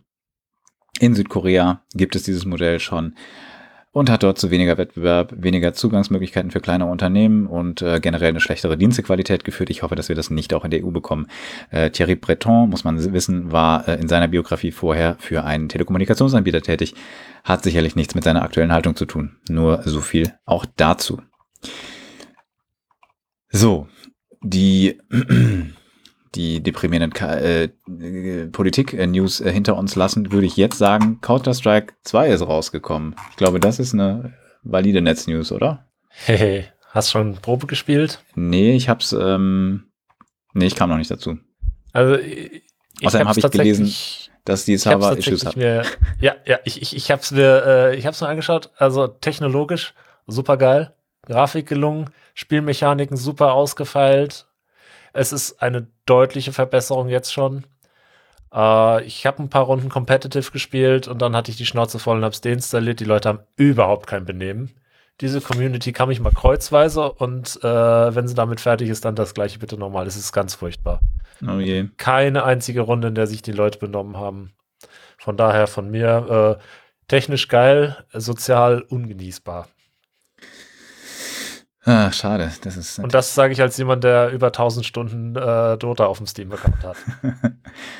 ja, wobei ich glaube, die LoL-Community ist klassisch noch toxischer gewesen, aber. Na. Das habe ich auch gespielt und, es, und ich fand es nicht so schlimm. Counter-Strike-Community, es geht nicht. Es geht absolut nicht. Das ist inakzeptabel. Müssten wir mal jemanden, weil ich habe äh, ich habe äh, ähnliches über über COD, also Call of Duty gehört. Müssten wir mal jemanden jemanden äh, finden, der das so gegeneinander hält. Ja, ich würde mal gern ähm, mit jemandem reden, der das wirklich spielt und aushält und in, rausfinden, wie man da copt. Also ich, ich habe es nicht mhm. ertragen. Ich war so sauer. Das ist kein Spielen mehr. Das ist äh, Arbeit in, nicht, in, in den Gaming-Kohleminen. Ja, ja, das, das, genau. Psychisch schmerzhaftes Arbeiten, Grinden. Schade eigentlich, weil äh, wenn ihr euch das mal anschaut, wie das System mit den Rauchgranaten geworden ist, fantastisch, was sie sich da überlegt haben, wie das interagiert mit den äh, anderen Elementen. Also du kannst zum Beispiel durch den Rauch so durchschießen und dann siehst du an der Stelle, kannst du so ein bisschen kurz durchgucken. Oder wenn du eine HE-Granate in den Rauch wirfst, diese Druckwelle, die bläst den Rauch erstmal weg. Mhm. Das ist, also, das ist faszinierend. Hat man in den Videos gesehen, das, ja, auf den Videos kommt es geil, wenn man spielt, ist es noch faszinierender, weil sich da ganz viele taktische Überlegungen auf einmal äh, offenbaren. Das gab es vorher nicht. Rauchgranaten fand ich vorher immer lästig und dumm und jetzt sind sie auf einmal ein strategisches Element, mit das so vielseitig geworden ist. Und umso mehr hat mich das aufgeregt, dass, äh, dass die Leute da so furchtbar sind. War schade. Hm. Ja. Ich weiß nicht. Schade. Vielleicht habe ich einfach nur Pech gehabt, aber deswegen spiele ich es nicht mehr. Das hat mich zu sehr frustriert. So viele Stunden da rumzuhängen mit Griefern und Leuten, die ins Mikrofon schreien, einbeleidigen. So, nee, komm schon. Ich habe Besseres zu tun. Ja, das ist, das ist natürlich bitter. Ich hoffe. Ja. ja. Wie gesagt, ich habe es noch nicht selber ausprobiert, aber das ist natürlich eine ein bitterer Beigeschmack von oh ja, einigen Spielen, ja. dass die Communities sehr, sehr toxisch oder sehr, sehr problematisch sind. Ich, ich habe, wie gesagt, ja mit, mit Schlimmem gerechnet, aber das hat alles übertroffen. Naja, gut. Ähm, Wenn wir gerade bei Games sind. Ich wollte gerade sagen, wo wir gerade bei toxischen Sachen sind. Okay, machen wir okay. Games und dann gehen wir nochmal auf dieses komische Toxische zurück. Okay, sorry. äh, ich wollte, ich wollte, ich wollte gerade anfügen, ist, ähm, es gibt eine, ich habe sie leider noch nicht gesehen, ich wollte es eigentlich vorher schaffen, das habe ich nicht hingekriegt. Es gibt eine Reportage, Doku, wie auch immer, wo ähm, die ARD ähm, CD Projekt Red beim bei der Entwicklung der, äh, also von Cyberpunk 2077 Phantom Liberty, das ist der aktuelle DLC, der ist, glaube ich, jetzt auch seit dem letzten Podcast erschienen, meine ich. Oder oh, ist er schon? Ich, ich, ich, ich glaube, der ist gerade raus, ja. Äh, und zwar meine ich jetzt auch in den letzten zwei Wochen. Ähm, also ne, Cyberpunk 2077 ist, äh, ich glaube, vor drei Jahren etwa erschienen. Damals mh, gemischt aufgenommen, aufgenommen worden, weil es im Prinzip ein sehr, sehr cooles Spiel sein muss, aber technisch und auch inhaltlich noch nicht ganz das Gelbe vom Ei war.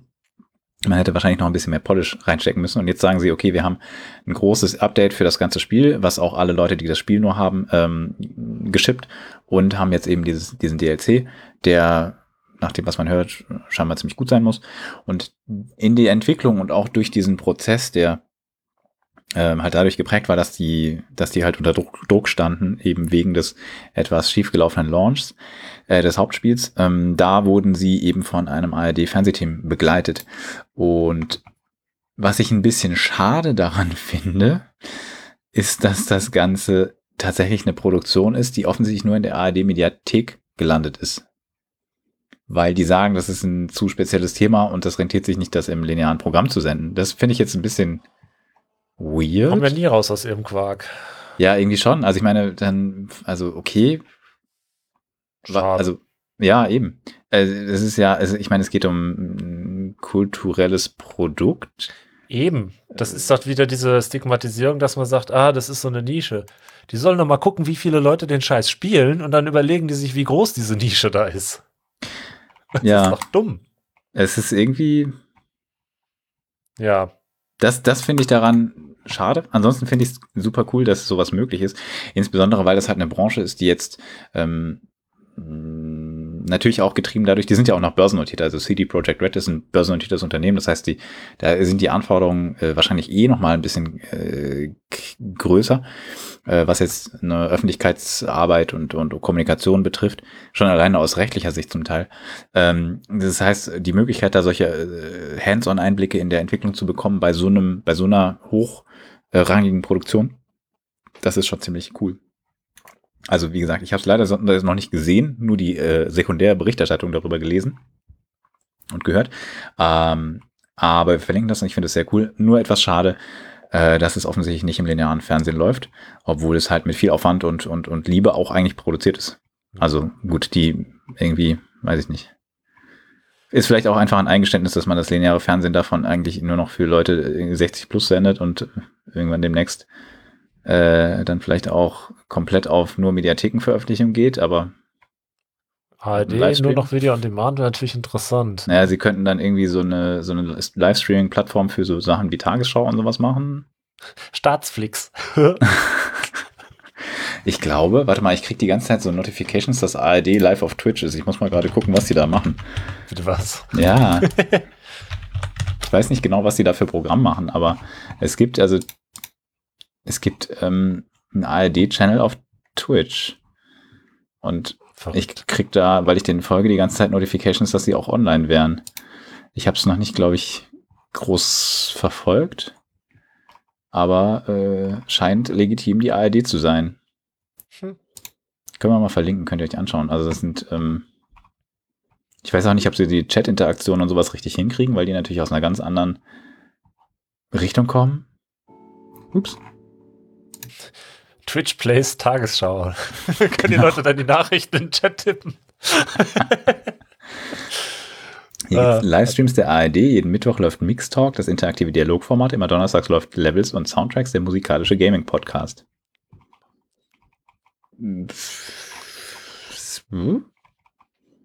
Also ich meine, prinzipiell, dass sie sowas ausprobieren, finde ich gut. Ja. Ich frage mich, ob sie es schaffen, das authentisch zu machen. Aber hey, sollen sie mal tun. Also ARD auf Twitch folgen. Hier die, äh, diese Death Hell-Problematik von äh, Cyberpunk. Hatte CD Projekt Red das nicht schon mal mit Witcher 3? Kam das nicht auch irgendwie komplett kaputt auf dem Markt und dann äh, Reviews erstmal getankt und dann gab es ein paar Patches und irgendwann war es ein gutes Spiel? Also die sind schon bekannt dafür, dass sie sowas schon mal geha gehabt haben, aber ich glaube nicht in der Dramatik. Also insbesondere ähm, Sony hat das ja im PlayStation Store ausgelistet und das ist, glaube ich, praktisch noch nie bei einem großen Titel wie dem passiert. Mm. Ja, okay, stimmt. Das war natürlich schon schlimmer, aber man, man, man sieht das öfter. Also in der Intensität nicht, aber diese Death Hell-Sachen. Die sind schon ein bisschen dafür bekannt, dass die Sachen, ähm, also positiv formuliert, dass sie Sachen so lange fixen, bis sie richtig gut sind. Ja.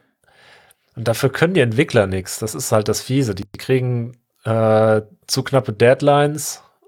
Äh, weiß ich nicht, vielleicht zu wenig Leute auch. Ähm, werden dann halt gepusht, die Sachen zu releasen, obwohl die nicht fertig sind und kriegen dann aber da mit ihrem Namen drin und äh, müssen das halt schnell genug patchen, bevor die äh, ja, Spieler überhaupt keinen Bock mehr auf den Laden haben. Also es ist schon ziemlich fies, so eine Situation. Und dann mit, mit Crunch-Time und allem. Ja, ich habe, oh, vielleicht hätte ich das auch empfehlen können. Ich habe einen Podcast mit einem, äh, der, der da arbeitet und das so ein bisschen ähm, beleuchtet hat, äh, gehört. Vielleicht kann ich es rausholen und können wir auch noch zusätzlich verlinken. Ähm, so diese Innenansicht. Es ist halt, ich meine, du hast halt, ich glaube, die haben eigentlich keinen Publisher dafür, außer auf, außer in bestimmten Märkten oder vielleicht auch auf bestimmten Plattformen. Aber natürlich alleine dadurch, dass es auch eine Retail-Fassung gibt, gibt es dann natürlich trotzdem so gewisse Zwänge. Äh, Gerade für die Konsolen dürfte das wichtig sein. Das heißt, das kann alleine dazu führen, dass man sagt, dass man wohl sagt, äh, wir müssen das jetzt releasen, auch wenn es vielleicht noch nicht ganz fertig ist. Ich kenne aber auch jemanden im privaten Umfeld, der, der, wenn ich mich richtig erinnere, die PS4-Version gespielt hat und jetzt eigentlich völlig happy damit war. Also, ähm, ja, naja. Jo. Was ich eben noch bringen wollte, ein bisschen was. Äh, du wolltest noch toxische Dinge hier einwerfen. Ja, also ich, ich bin jetzt toxisch und gehässig, äh, mache mich lustig über die ähm, NFT-Geschichten. NFTs, erinnert ja. euch noch? Leute sagen, hier, ich habe hier so einen, so einen äh, nicht fungiblen Link auf dem Bild und der ist jetzt eine Million wert oder irgend so ein Unsinn. Mhm. Also, ja. Und jetzt haben sich so Analyseplattformen oder eine Analyseplattform laut äh, heise.de mal äh, angeguckt, was die Sachen denn für einen Marktwert haben. So 73.000 NFTs äh, aus so einem Moment. 73.000 NFT-Kollektionen. Wie viele gibt es denn von den Dingern angeschaut? Und äh, ungefähr 95 Prozent von denen hatten dann einen Marktwert von null. Ist ja gar nicht mehr so viel eigentlich dann. Ja. Und so allgemein sieht es halt echt aus, so langsam, als wäre die Blase so geplatzt. Aber dieser Heise-Artikel ist halt schön, ähm, ja, gehässig. also die zweite Artikelüberschrift, ja, das ist, äh, also die zweite Unterüberschrift, ein Deppenmarkt. ja. Naja, also das wird den ganzen Goldgräbern aber nicht gerecht, oder? Also. Alles Business-Genies, äh, wir unterschätzen das. Absolut. Sicherlich. Ja.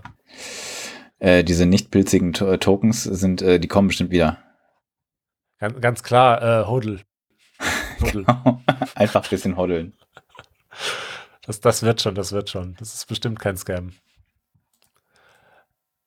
So, Einwurf äh, noch oben drauf. äh, die Seite web3isgoinggreat.com gibt es immer noch und äh, es lohnt sich da regelmäßig durchzuscrollen. So, meine Fresse geht da immer noch viel schief hier was gehackt, da mal ein paar Millionen weg, Fake Mining Scam, hier Balancer Front and Compromised. Was zur Hölle? Stop it, it's already dead. Es ist heftig, wie viele Promis da irgendwie Geld verlieren und wie viele Plattformen da einfach durch schlampige Implementierungen äh, aufgemacht werden können und einfach auch was für Beträge da äh, stehen, was da wieder an Geld irgendwie im Endeffekt umgerechnet oder auch nicht umgerechnet äh, weggekommen ist. Ja, gut, ich meine, ich da mal wieder da jemand verhaftet. Also scrollt mal durch, es ist fantastisch. Gut, da gibt es ja gerade so ein bisschen, Sam Bankman-Fried hat, ähm, ne, der FTX-Gründer, äh, äh, hat jetzt gerade seinen Prozess, glaube ich, am Laufen und ein bisschen Publicity durch so ein Buch, was über ihn rauskam. Äh, wenn euch das interessiert, vielleicht können wir das auch verlinken. Ähm, ne, wenn ihr mehr so in den Krypto-Space, im Krypto-Space unterwegs seid. Spoiler, irgendwie momentan lohnt sich irgendwie nicht so richtig, sag ich mal. Ähm,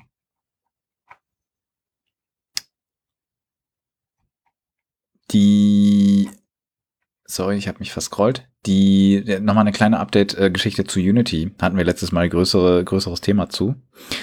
Uh, Unity, die Game Engine, die halt mh, hm, zum Beispiel einen sehr signifikanten Teil aller Mobile Games powert und auch viele Web HTML5 Games ähm, unter anderem. Die da, da war dieses Pricing Model, das letzte Mal, als wir aufgenommen haben, war das noch aktuell, dass es diese, diese, diesen ersten Wurf gab und eigentlich nur eine Ankündigung, dass sie sich nochmal überlegen würden. Da gibt es jetzt eine Art, also gab es direkt an dem Tag, wo der Podcast rauskam, ein Update, wo sie jetzt ihre naja, zumindest aktuell finale Version dann, dann ähm, online gestellt haben. Ich weiß nicht, ob wirklich jeder Wert da jetzt ganz klar kommuniziert ist, aber zumindest haben sie gesagt, das Ganze wird an vielen Stellen entschärft. Also zum Beispiel gibt es ein Cap, dass du ähm, entweder, also das Minimum entweder von dieser Installation Fee oder ähm, 2,5% Umsatzbeteiligung, ich glaube auf das Produkt bezogen, da müsste ich nochmal nachschauen, zahlst, ähm, das würde dann halt heißen, dass du maximal halb so viel zahlst, wie die, wie wenn du die Unity Engine verwendest, bis auf, glaube ich, diesen Basel, äh, Basissockelbetrag bei Unity, äh, bei Unreal von, von einer Million. Ähm, da bin ich nicht sicher, ob sie das entsprechend abbilden. Und äh, es gibt noch ein paar andere Erleichterungen. Also das heißt, da sind sie der Entwickler-Community deutlich entgegengekommen und also mit dem, was ich so von anderen Entwicklern gehört habe, äh, wenn, wenn sie das von Anfang an so kommuniziert hätten, ach so, und zum Beispiel die Datenschutzproblematik soll dadurch entschärft werden, dass sie sagen, ähm, sie nutzen nur Daten, die vorliegen. Das heißt, man muss dann als Entwickler reporten, so und so viele Installationen gibt es und es geht nicht mehr darum, dass sie irgendwie ein wie auch immer geartetes äh, Tracking äh, bei sich in den in den in den Client sozusagen einbauen wollten. Das war zwar nie klar kommuniziert, aber das wurde halt gemutmaßt, dass sie das bräuchten, um das eben zu erfassen. Ja, also brauchen sie auch. Ich meine, sonst kann man den ja sonst was reporten. Ja, also ähm, ich meine, das muss natürlich schon irgendwie äh, sicherlich ähm, in irgendeiner Form konsistent sein mit Sachen, die man halt öffentlich sehen würde. Ähm, da habe ich auch zum Teil ge gelesen, dass manche Leute da sich beschwert haben, dass sie äh, bei heutigen, also es gibt heute schon äh, Fälle, wo du halt äh, umsatzabhängig äh, dich für die eine oder andere Unity-Abo-Version entscheiden musst und da scheinen die heute schon zum Teil ein bisschen im ja, vielleicht ein bisschen sehr streng zu sein oder ein bisschen sehr mh, mm, investigativ.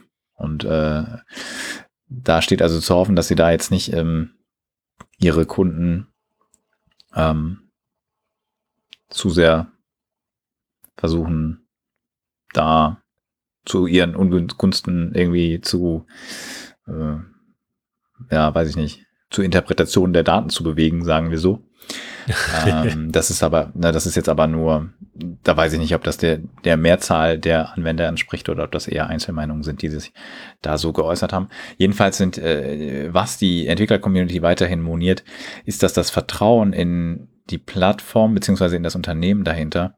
Einerseits eben wegen der tatsächlich nicht so guten Profitabilität, aber andererseits eben wegen der komplett katastrophalen Kommunikation und des Modells, dass deswegen die Leute sagen, okay, es ist nicht mal das Schlimmste, dass die Leute, also dass Unity die Preise erhöht. Und selbst die absurde Preiserhöhung wäre für viele Leute zwar nicht tragbar gewesen, aber das noch Schlimmere ist eigentlich, wie, ähm, wie sehr sie eigentlich das Vertrauen der Leute in die Kontinuität und in die Verlässlichkeit dieser Plattform beschädigt haben. Und das dürfte auch noch längerfristige Nachwirkungen haben. Ich glaube, von den Preisen her wird es für die meisten Leute okay sein. Es wird zwar teurer, aber es wird wahrscheinlich abbildbar sein. Es soll halt auch erst, ach so, das habe ich auch nicht erwähnt, es soll nicht bei Sachen, die jetzt schon im Verkauf sind, kommen, sondern erst bei Sachen, die mit der Version irgendwas 2023, die aber 2024 rauskommt. Ähm, die damit entwickelt werden, äh, da erst, äh, erst äh, zur Anwendung kommen. Das heißt, viele der, der Bedenken oder der ähm, No-Gos, die da formuliert wurden, wurden adressiert. Und wenn sie das von Anfang an so gemacht hätten, wäre es sicherlich irgendwie okay gewesen. Aber so haben sie halt jetzt irgendwie eine, einen äh, Geist geweckt, den sie nicht mehr in die Flasche bekommen, habe ich den Eindruck. Die Frage ist, wie weit sich das trägt, aber äh, ich glaube nicht, dass das eine besonders smarte Entscheidung war, das so so rum anzugehen. Selbst wenn sie ja. sich gedacht haben, ja, wir machen erstmal was krasses und dann rudern wir zurück und dann sagen wir, ja, wir machen es doch nicht so schlimm. Als PR-Move äh, wurde gemutmaßt. Oh, al alte Verhandlungstaktik. Erstmal mehr fordern und dann auf den eigentlichen Wert gehen. Macht man doch immer so. Schon mal Gebrauchtwagen gekauft? Hallo? Äh, ja, die Frage ist halt, ob man da nicht dann mit irgendwas einigermaßen Überlegtem starten sollte und nicht so klingen, als hätte man sich das äh, mit zu viel äh, Bier eben auf dem Klo ausgedacht. Okay, mit Bier auf dem Klo ist ein komisches Bild, aber wer weiß. Wer weiß, was da abgegangen ist. naja, so viel dazu. Kleines Update, wie gesagt, zur letzten Folge. Wir wollten euch da nicht im, äh, im äh, inhaltlichen Regen stehen lassen. Mm. Es gibt auch, ja, noch so ein kleines, kleines Detail ist, dass die ihre Terms of Service, die sie wegen mangelndem Interesse offline genommen hatten, sind jetzt auch wieder da. Und können wieder, können wieder geforkt werden auf GitHub. Ne? Dann mh, hm,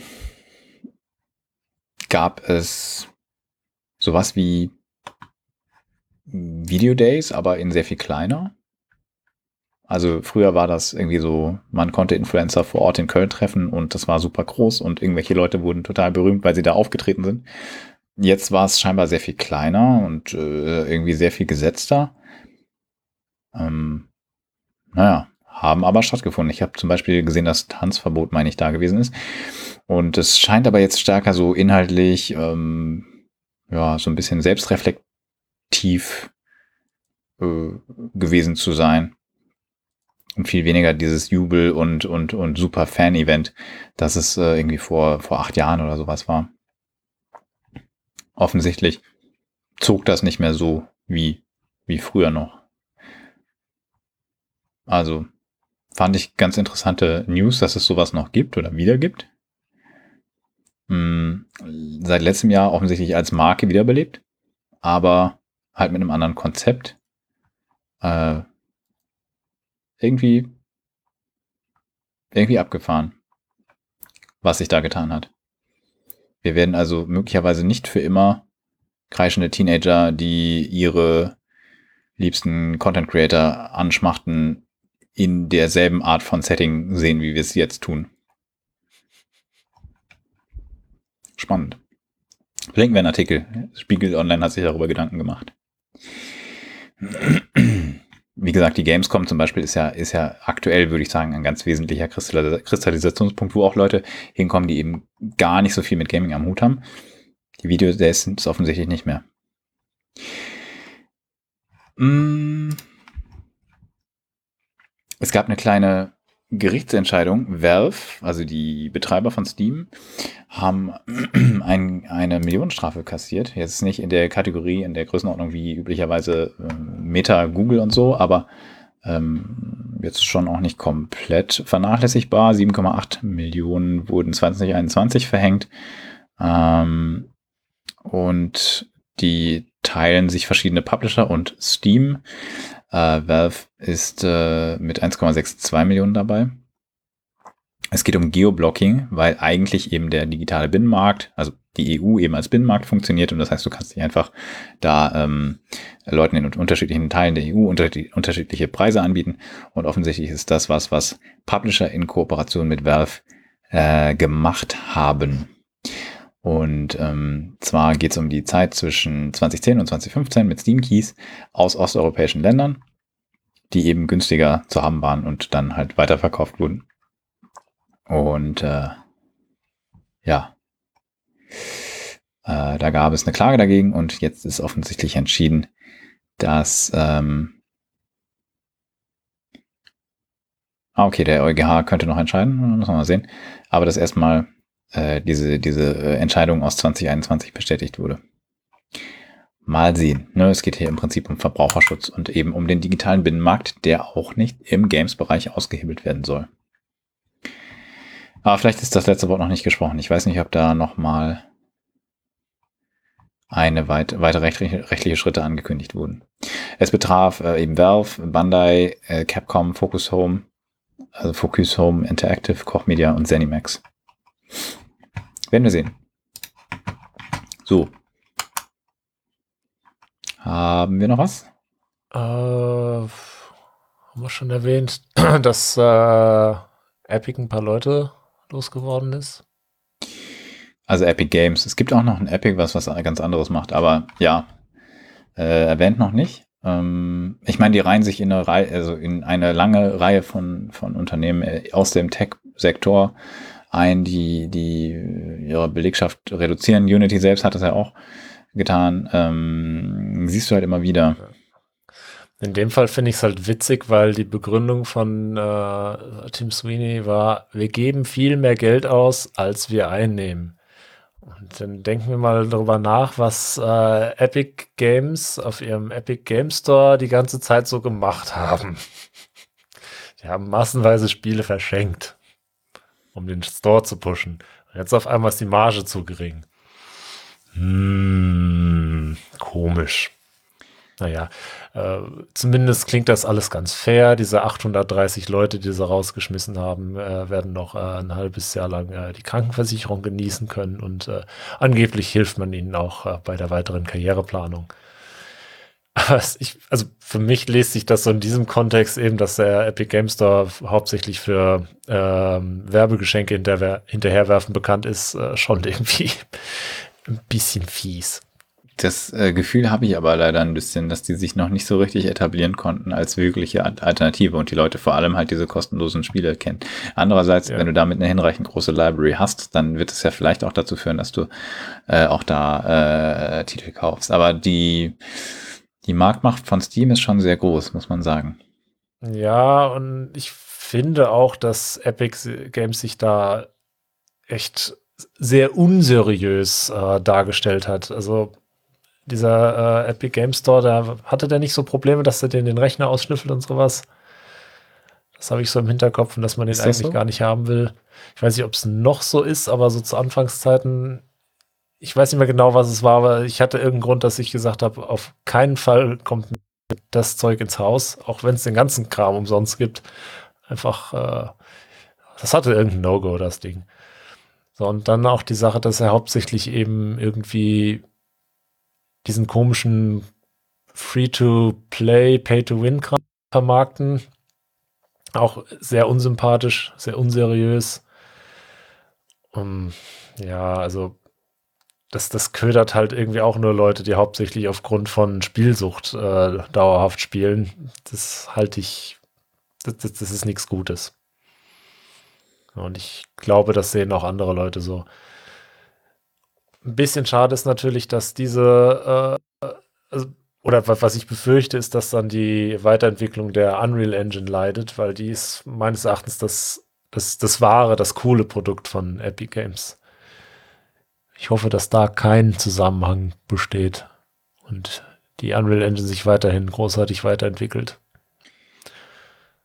Also, ich, äh, ich meine, die Cash Cow ist eigentlich weiterhin Fortnite, denke ich, und auch Fortnite. Ähm, ja, der, der, Hype ist vorbei. Also Fortnite ist, ist zwar eine Cash Cow, aber nicht mehr so eine fette. Ist das so? Also ja, der Hype ist sicherlich ein Stück weit nicht mehr so, wie er mal war. Aber ich hatte den Eindruck, dass es mal wieder so eine Welle von Leuten gab, die also aus dem aus dem Content Creator Lager, die Fortnite gespielt haben, also on Stream und ähm, die haben ja auch vor gar nicht so langer Zeit da ähm, diesen Editor gelauncht, sodass du äh, noch mehr User-Generated Content-Sachen da haben kannst. Also, weiß ich nicht, kann ich jetzt nicht einschätzen. Ja. Ja, das sind wohl immer wieder so Wellen, wenn denen was einfällt, um die Content Creator nochmal dazu zu bringen, da äh, ganz viel mitzumachen. Aber ich glaube, dass, also entweder haben die das jetzt gemacht, um die Geschäftszahlen zu schönigen mit den Entlassungen, oder die sehen selbst, dass das irgendwie kein äh, nachhaltiges Modell ist und äh, legen da einfach mehr Wert auf die Stabilität der Firma. Also ich, ich weiß natürlich jetzt keine, ich kenne mich da jetzt, oder ich habe mich nicht, nicht, nicht in der Tiefe damit beschäftigt. Für mich klang das einfach wie, naja, man nutzt die Gesamtlage gerade, dass halt generell ähm, Entlassungen im Tech-Bereich stattfinden und nicht weiter hinterfragt werden äh, und, und, und reduziert halt seine Kosten. Ich weiß es aber nicht. Ja, aber ähm, man reduziert damit ja auch eine wichtige Investition, um eben als Technologieunternehmen weiter irgendwo an der Spitze zu sein. Das sind ja nicht nur Kosten in dem Sinne.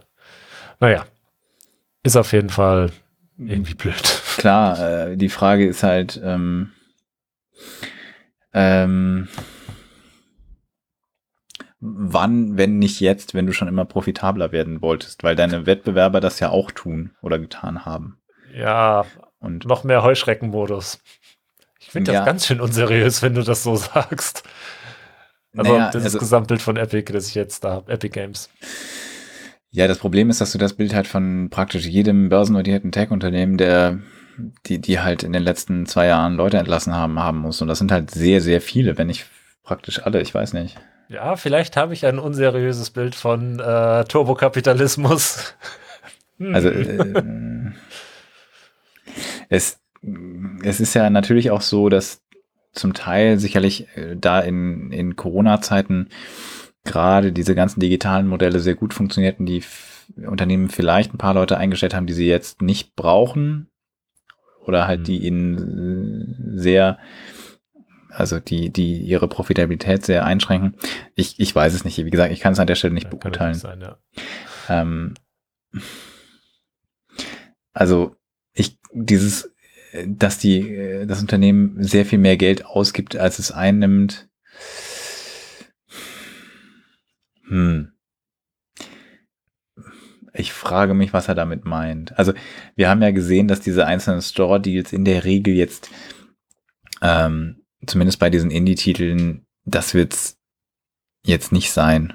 Also irgendwie fünfstellige Summen für einen Titel pro Woche. Ähm, zum Teil werden, kommen die wieder, dann können die vielleicht dieselben Deals sozusagen weiter, weiter nutzen. Ja, aber dann hast du ja die, die Gamer schon beschäftigt, wenn du denen die ganze Zeit Spiele hinterher wirst, dann spielen die das und dann brauchen die nichts mehr kaufen. Weiß nicht, also es ist irgendwie komisch. Gut, vielleicht hören wir noch mehr dazu und können das dann besser einordnen. Ähm, ja, das wäre sinnvoll. Das ist natürlich äh, sehr viel Spekulation jetzt auch an dieser Stelle schon, ja.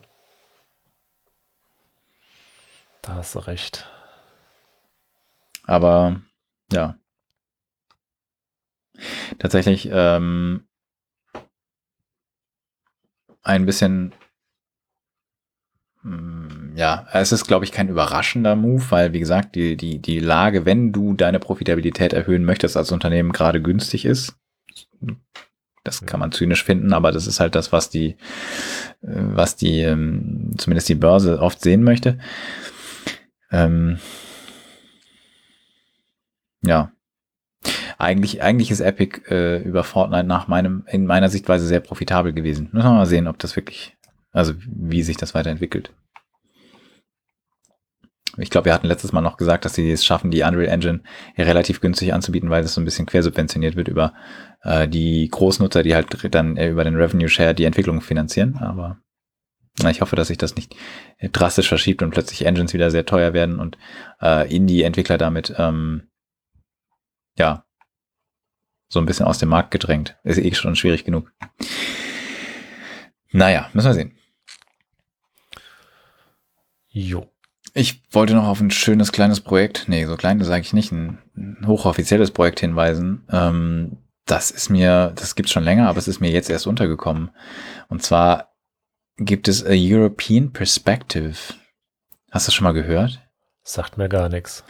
Also das ist unter dem Label der EBU, der European Broadcasting Union, wenn ich mich nicht irre, dass das so heißt, angesiedelt. Und zwar äh, der B, also BR, äh, Bayerische Rundfunk, BR24 ähm, beschreibt es äh, als, was beschäftigt unsere Nachbarn? BR24 blickt nach Europa. Ähm, da geht es darum, dass die, dass einzelne Redaktionen, ich glaube, es sind alles öffentlich-rechtliche Medien, äh, News austauschen und dann halt in anderen Sprachen über Themen aus den Ländern berichtet wird. Also das heißt, man hat so ein bisschen so ein, mh, mm, so was geht eigentlich, was sind eigentlich die Themen, die in den, in den öffentlich-rechtlichen Medien der Länder gerade äh, berichtet werden, aber im, im europäischen Ausland. Was ich, also es klingt vielleicht ähm, bisschen, bisschen trocken, aber ich finde das sehr, sehr wertvoll im Prinzip, sowas zu haben, weil man ja innerhalb der EU, wir haben halt einen gemeinsamen Binnenmarkt und man hat eben die Möglichkeit, irgendwo hinzuziehen und so, zumindest in der Theorie. Praxis Umsetzung ist noch ein bisschen ausbaufähig, ähm, äh, nach meinem Eindruck, aber ähm, im, im, im, Prinzip ist das ja die Idee. Und was aber so ein bisschen fehlt für mich, ist so eine europäische Öffentlichkeit, die halt äh, sich nicht mh, mm, nur im, Euro, im, im nationalen Klein-Klein aufhält und irgendwie die, die, ne, wie bei uns, weiß ich nicht, ständig irgendwelche politischen Säue durchs Dorf treibt, die aber eigentlich niemanden groß interessieren auf einer äh, europäischen äh, Perspektive oder Skala. Und das hier ist so ein bisschen ähm, zumindest ein, ein Ansatz, den ich interessant finde, um, um so ein bisschen den Blick äh, zu öffnen für ähm, die Anliegen von Leuten in anderen Ländern. Also in, eine, in anderen EU-Staaten. Einfach, dass man ein bisschen mitbekommt, worauf wird in Frankreich, in Portugal, in Spanien gesprochen. Was beschäftigt die Leute dort? Und ähm, ich glaube, davon könnte es mehr brauchen. Oder könnte es mehr, davon würde ich mir eigentlich mehr wünschen, weil das irgendwie was ist. Wir sind immer, zumindest in Deutschland sind wir immer sehr selbstreferenziell in unseren Nachrichten und europäische Sachen sind, sind immer so ein bisschen, ähm, finden zwar viel statt, aber irgendwie ist es nicht so, dass es was, was uns betrifft, sondern es ist so, ja, äh, das ist irgendwie was, was die anderen betrifft. Und das hier finde ich äh, sehr aus dieser anderen Richtung gedacht. Deswegen finde ich das ein interessantes Projekt. Wollte ich mal darauf hinweisen, weil es was ist, was, äh, ja, wovon ich mir mehr wünschen würde. Eine europäische Perspektive. Gut. Ähm, im Prinzip wäre ich soweit durch. Hast du noch was? Jo, Dito. Wir können noch auf den lustigen Tweet, der ein bisschen viral ging, hinweisen, der, wo ein Foto von einem Schweizer Bergdorf ein bisschen aussieht wie Donkey Kong. Am I the only one who sees it? Hast du das gesehen? Äh, nee. Bist du sicher, dass es ein echtes Foto ist und nicht KI generiert? Bin ziemlich sicher, dass das KI generiert oder zumindest manipuliert ist, aber es ist trotzdem ein bisschen witzig.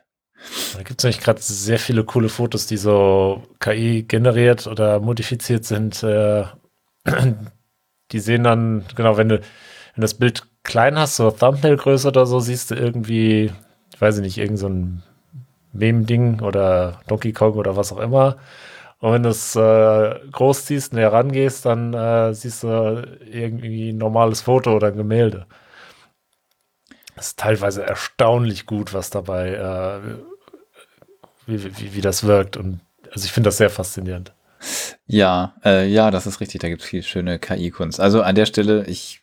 Mh, mm, also, es sieht aus wie ein Donkey Kong, der so irgendwie sitzt und ähm, also Donkey Kong ne, ist so ein, so ein Affencharakter aus Nintendo-Spielen äh, und so den Daumen nach oben hält. Ich halte es für sehr wahrscheinlich, dass das KI, wie gesagt, generiert oder, oder zumindest stark bearbeitet ist. Aber es ging auf Twitter rum. Ähm, es ging auf Social Media rum. Anyway.